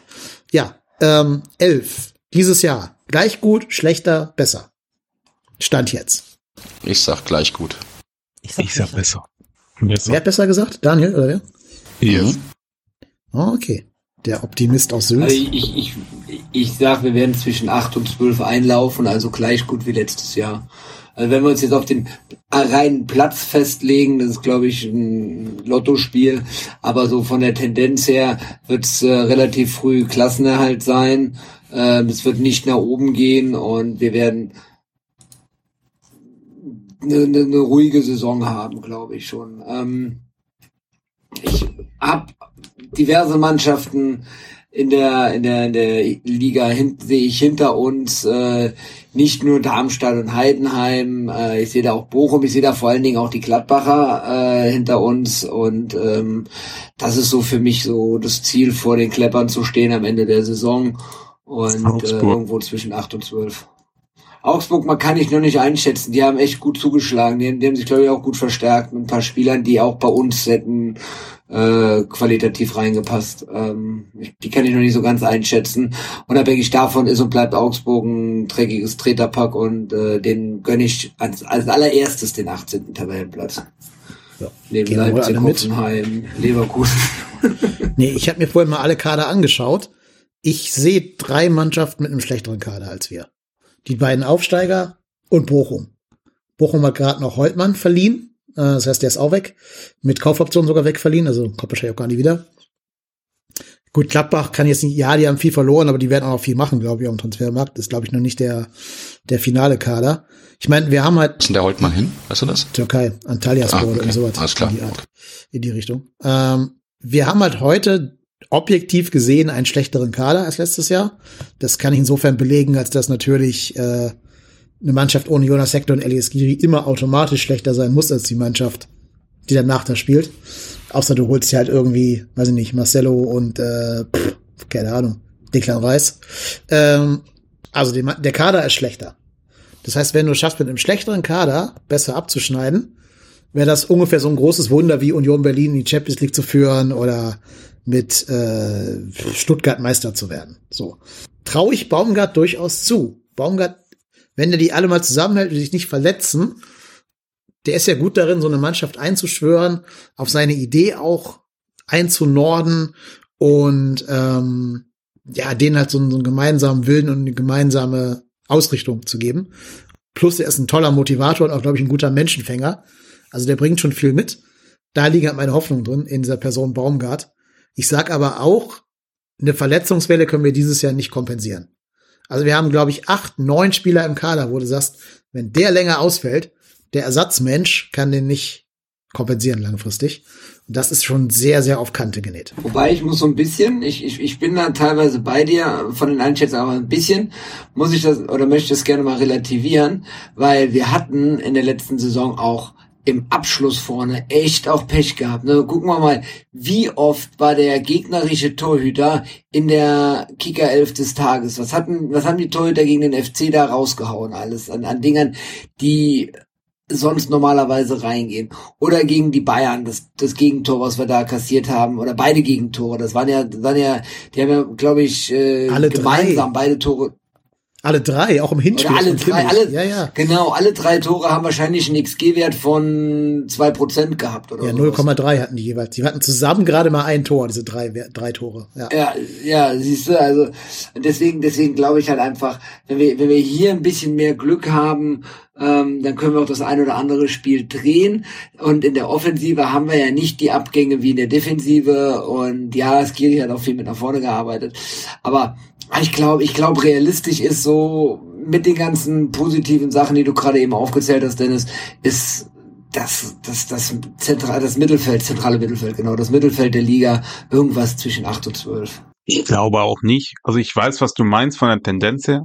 Ich glaube aber nicht, dass sozusagen jetzt eine Verbesserung, weil eine Verbesserung wäre ja auch Platz 10 und 9, ne? Das wäre eine Verbesserung zur letzten Saison. Und ich glaube nicht, dass es gleichzusetzen ist mit Union spielt Champions League oder Stuttgart wird Meister. Weil, wie gesagt, also ich finde jetzt auch nicht, ja, wir haben da keine Weltenmannschaft, aber wir müssen uns auch nicht verstecken. Und äh, also ein Hussein Basic zum, äh, Basic zum Beispiel hat natürlich gar keinen Marktwert gehabt und jetzt ein Gring ist halt trotzdem ein guter Spieler, hat man jetzt wieder gesehen. Ne? Und ich glaube, die können wachsen. Also ich finde, man macht sich doch zu klein. Also ja, wir werden nicht um international äh, einen Wettbewerb mitspielen, aber das muss ja auch nicht sein. Ich glaube auch, dass wir, wenn, wenn nicht irgendwelche absoluten Ausnahmesachen, also Riesenverletzungswelle oder was weiß ich, ja, glaube ich auch, dass wir da relativ gut einfach durchlaufen, eine ruhige Saison haben. Das glaube ich auch. Ich finde, man sieht an unserem Podcast immer sehr gut, wer gebürtige Kölner oder gebürtige Rheinländer sind und wer nicht, in so optimistischer, pessimistischer Weltbetrachtung. Aber ja, also ich tu, ich, ich habe mir auch äh, vor der vor der vor der Podcast-Aufnahme Gedanken gemacht, wie für, welche Vereine sehe ich denn tatsächlich schlechter an als den FC? Darmstadt, Heidenheim, Bochum. Gladbach. Ich halte Bremen, aber auch- was was hast du gesagt? Gladbach. Alk? Achso, ähm, Das war Daniel. Die halte ich-. Genau. Achso, Gladbach. Ich halte auch Bremen für nicht unfassbar viel besser, kadertechnisch. Und du hast immer in einem Jahr auch Ausreißer nach unten. was passiert in Hoffenheim? Wie performt Mainz, Augsburg, Stuttgart? Und wenn du die aufzählst, dann bist du nämlich dann irgendwann in dem Ranking, bist du nämlich dann irgendwie nicht mehr auf Platz 14 oder 15, sondern irgendwie auf Platz bist du- 10. Dann bist du halt Fünfter und spielst Europa League nächstes Jahr. Ja, so, also dafür müsste, glaube ich schon, das wissen wir alle, mehr als nur ein bisschen gut laufen. Ähm, das sehe ich halt nicht, aber äh, ich glaube halt, unser Vorteil kann sein, dass wir einen gefestigten Kader haben. Ja, die Abgänge taten weh, aber das ist jetzt, das sind jetzt keine Abgänge, die jetzt kurz vor Transferschluss kommen. Also jeder wusste, dass diese Abgänge kommen und es ist ja auch immer wieder eine Chance dann für diese Madels, Pacaradas dieser Welt, auch in diese Lücke vielleicht nicht jetzt sofort vorzustoßen, aber dass man einfach den Fokus wieder auf andere Spieler legt. Und ich bin gespannt. Also es wird sicherlich, kann das auch wieder eine Saison werden, die bis zum letzten Spieltag für den FC, wo es für den FC um darum geht, in der Liga zu bleiben. Aber ich sehe uns jetzt nicht als klare Absteiger. Also sagt mir bitte, wo hat Bremen außer Füllkrug und Duxch einen, einen Spieler, der so viel, viel, viel, viel besser ist als das, was wir haben? Wenn er gesund ist, Skater. Wenn er gesund ist, guck dir die Verletzungshistorie Ja, an. Mehr muss ich dazu nicht sagen. Ja, klar. verletzt. Ja, hat sich beim, beim Aufwärmen zum ersten Testspiel verletzt. Das ist auch so, als ich das gelesen habe, äh, nix gegen Navigator, ne? Und äh, ich will ihm ja auch nichts Schlechtes wünschen, aber ich musste erstmal laut auflachen in dem Moment, weil ich so dachte, hey, das, das ist das, das ist genau so gemalt, ne? Äh, keiner hat geglaubt, dass es diesen Transfer irgendwie gibt und äh, dann kriegen die das Ding durch und natürlich verletzt er sich direkt mal und fällt für mehrere Wochen aus, ne? Ja. Karma's a bitch. Also ich, wie gesagt, ich noch mal Navigator, dann nehmen wir Navigator mit rein und hast du Duxch, Füllkrug, Navigator. Da sehe ich da keinen, also die Bremer Innenverteidigung war letztes Jahr schon nicht sattelfest. Da haben die jetzt auch nicht nachgelegt. Da haben die immer noch Marco Friedl, Niklas Stark und Amos Pieper. Herzlichen Glückwunsch. Also, das ist jetzt auch nicht, dass du sagen kannst, wow, da, da, da krieg ich aber ein nasses Höschen von. Und zweite Saison, ich meine, das ist zwar irgendwie eine, eine Plattitüde, aber es stimmt natürlich wirklich. So die erste, äh, die erste äh, Euphorie ist wieder weg, es ist wieder so Alltag und dann denkt man sich, ja, wird schon gut gehen und so, dann gehen ein paar Spieler. Also es hat uns auch immer wirklich Kraft gekostet. Das glaube ich schon, dass Bremen ein bisschen mehr Probleme kriegt als letzte Saison. Ja, stimmt. Bremen gehe ich mit. Und ich finde, bevor jetzt das Höschen vom Robot-Tennis zu nass wird, will wir die Folge mal so langsam beenden. Ähm, wir lassen den Hörern und Hörerinnen das letzte Wort, würde ich vorschlagen. Wir hatten auf Twitter gefragt, was für ein Gefühl die für die Saison haben. Da würde ich jetzt mal so ein paar ausgewählte Antworten vorlesen. Ähm, die FC-Hexe, die Svenja schreibt, sie erwartet nichts, aber hofft das Beste. Der Bütchen Micha hat ein gutes Gefühl, der sagt, die Mannschaft ist eingespielt, fit wie immer und er hofft, dass der ein oder andere vom Nachwuchs einschlagen wird. Der Luca ist nicht so zufrieden mit der Transferphase. Der hat Vertrauen in Baumgart und die Mannschaft, aber er denkt, dass wir erneut nicht viel mit dem Abstieg zu tun haben werden, jedoch nicht mehr als unteres Mittelfeld erreichen werden. Die Gelbstar, liebe Grüße, war eher skeptisch, äh, ob nach dem Weggang von Hector und Skri der Umbruch gelingen wird, aber diese coole Truppe packt das, sagt sie. Captain Cabanes ist sehr positiv und ohne Sorge. Dann haben wir noch den FC Köln Latam. Der hat im Mittelfeld Sorgen, genau wie wir. Ne? Der würde gerne noch einen Sechser holen. Und Empok Norford fordert uns auf, was gegen den unsäglichen Auswärtsticket-Shop beim FC zu tun. Hashtag Revolte. Ja, äh, ich glaube, wir bieten uns da Revolutionsführer an gegen diese Frechheit von einem, von einem Ticketshop. Ähm, ja. Und das letzte Wort gehört ähm, dem Book 11. Das Geistbock, Geistblock-Bashing steht euch nicht gut, sagt er. Liebe Grüße. Manche sagen so, manche sagen so. Liebe, liebe Grüße. Ich habe dir doch gelobt für ihr Springsteen, für ihre Springsteen-Frage. Also bitte, was soll ich hier noch mehr tun? Ja, Und ich den. Firmenwagen. Ja, jetzt habt ihr doch genau acht Sekunden Zeit, um Tschüss zu sagen. Dann sind genau drei Minuten, äh, drei Stunden voll. Also jetzt alle mal in die Kamera. Tschüss. Ciao. Tschüss. Macht es gut, bleibt gesund. Danke für euren Support, bleibt uns gewogen, empfehlt uns Schwingen weiter. gut. Schwingen. Tschüss. Und kommt zu Steady. Ja, kommt zu Steady. Macht es gut. Tschüss. FC. Tschüss zusammen.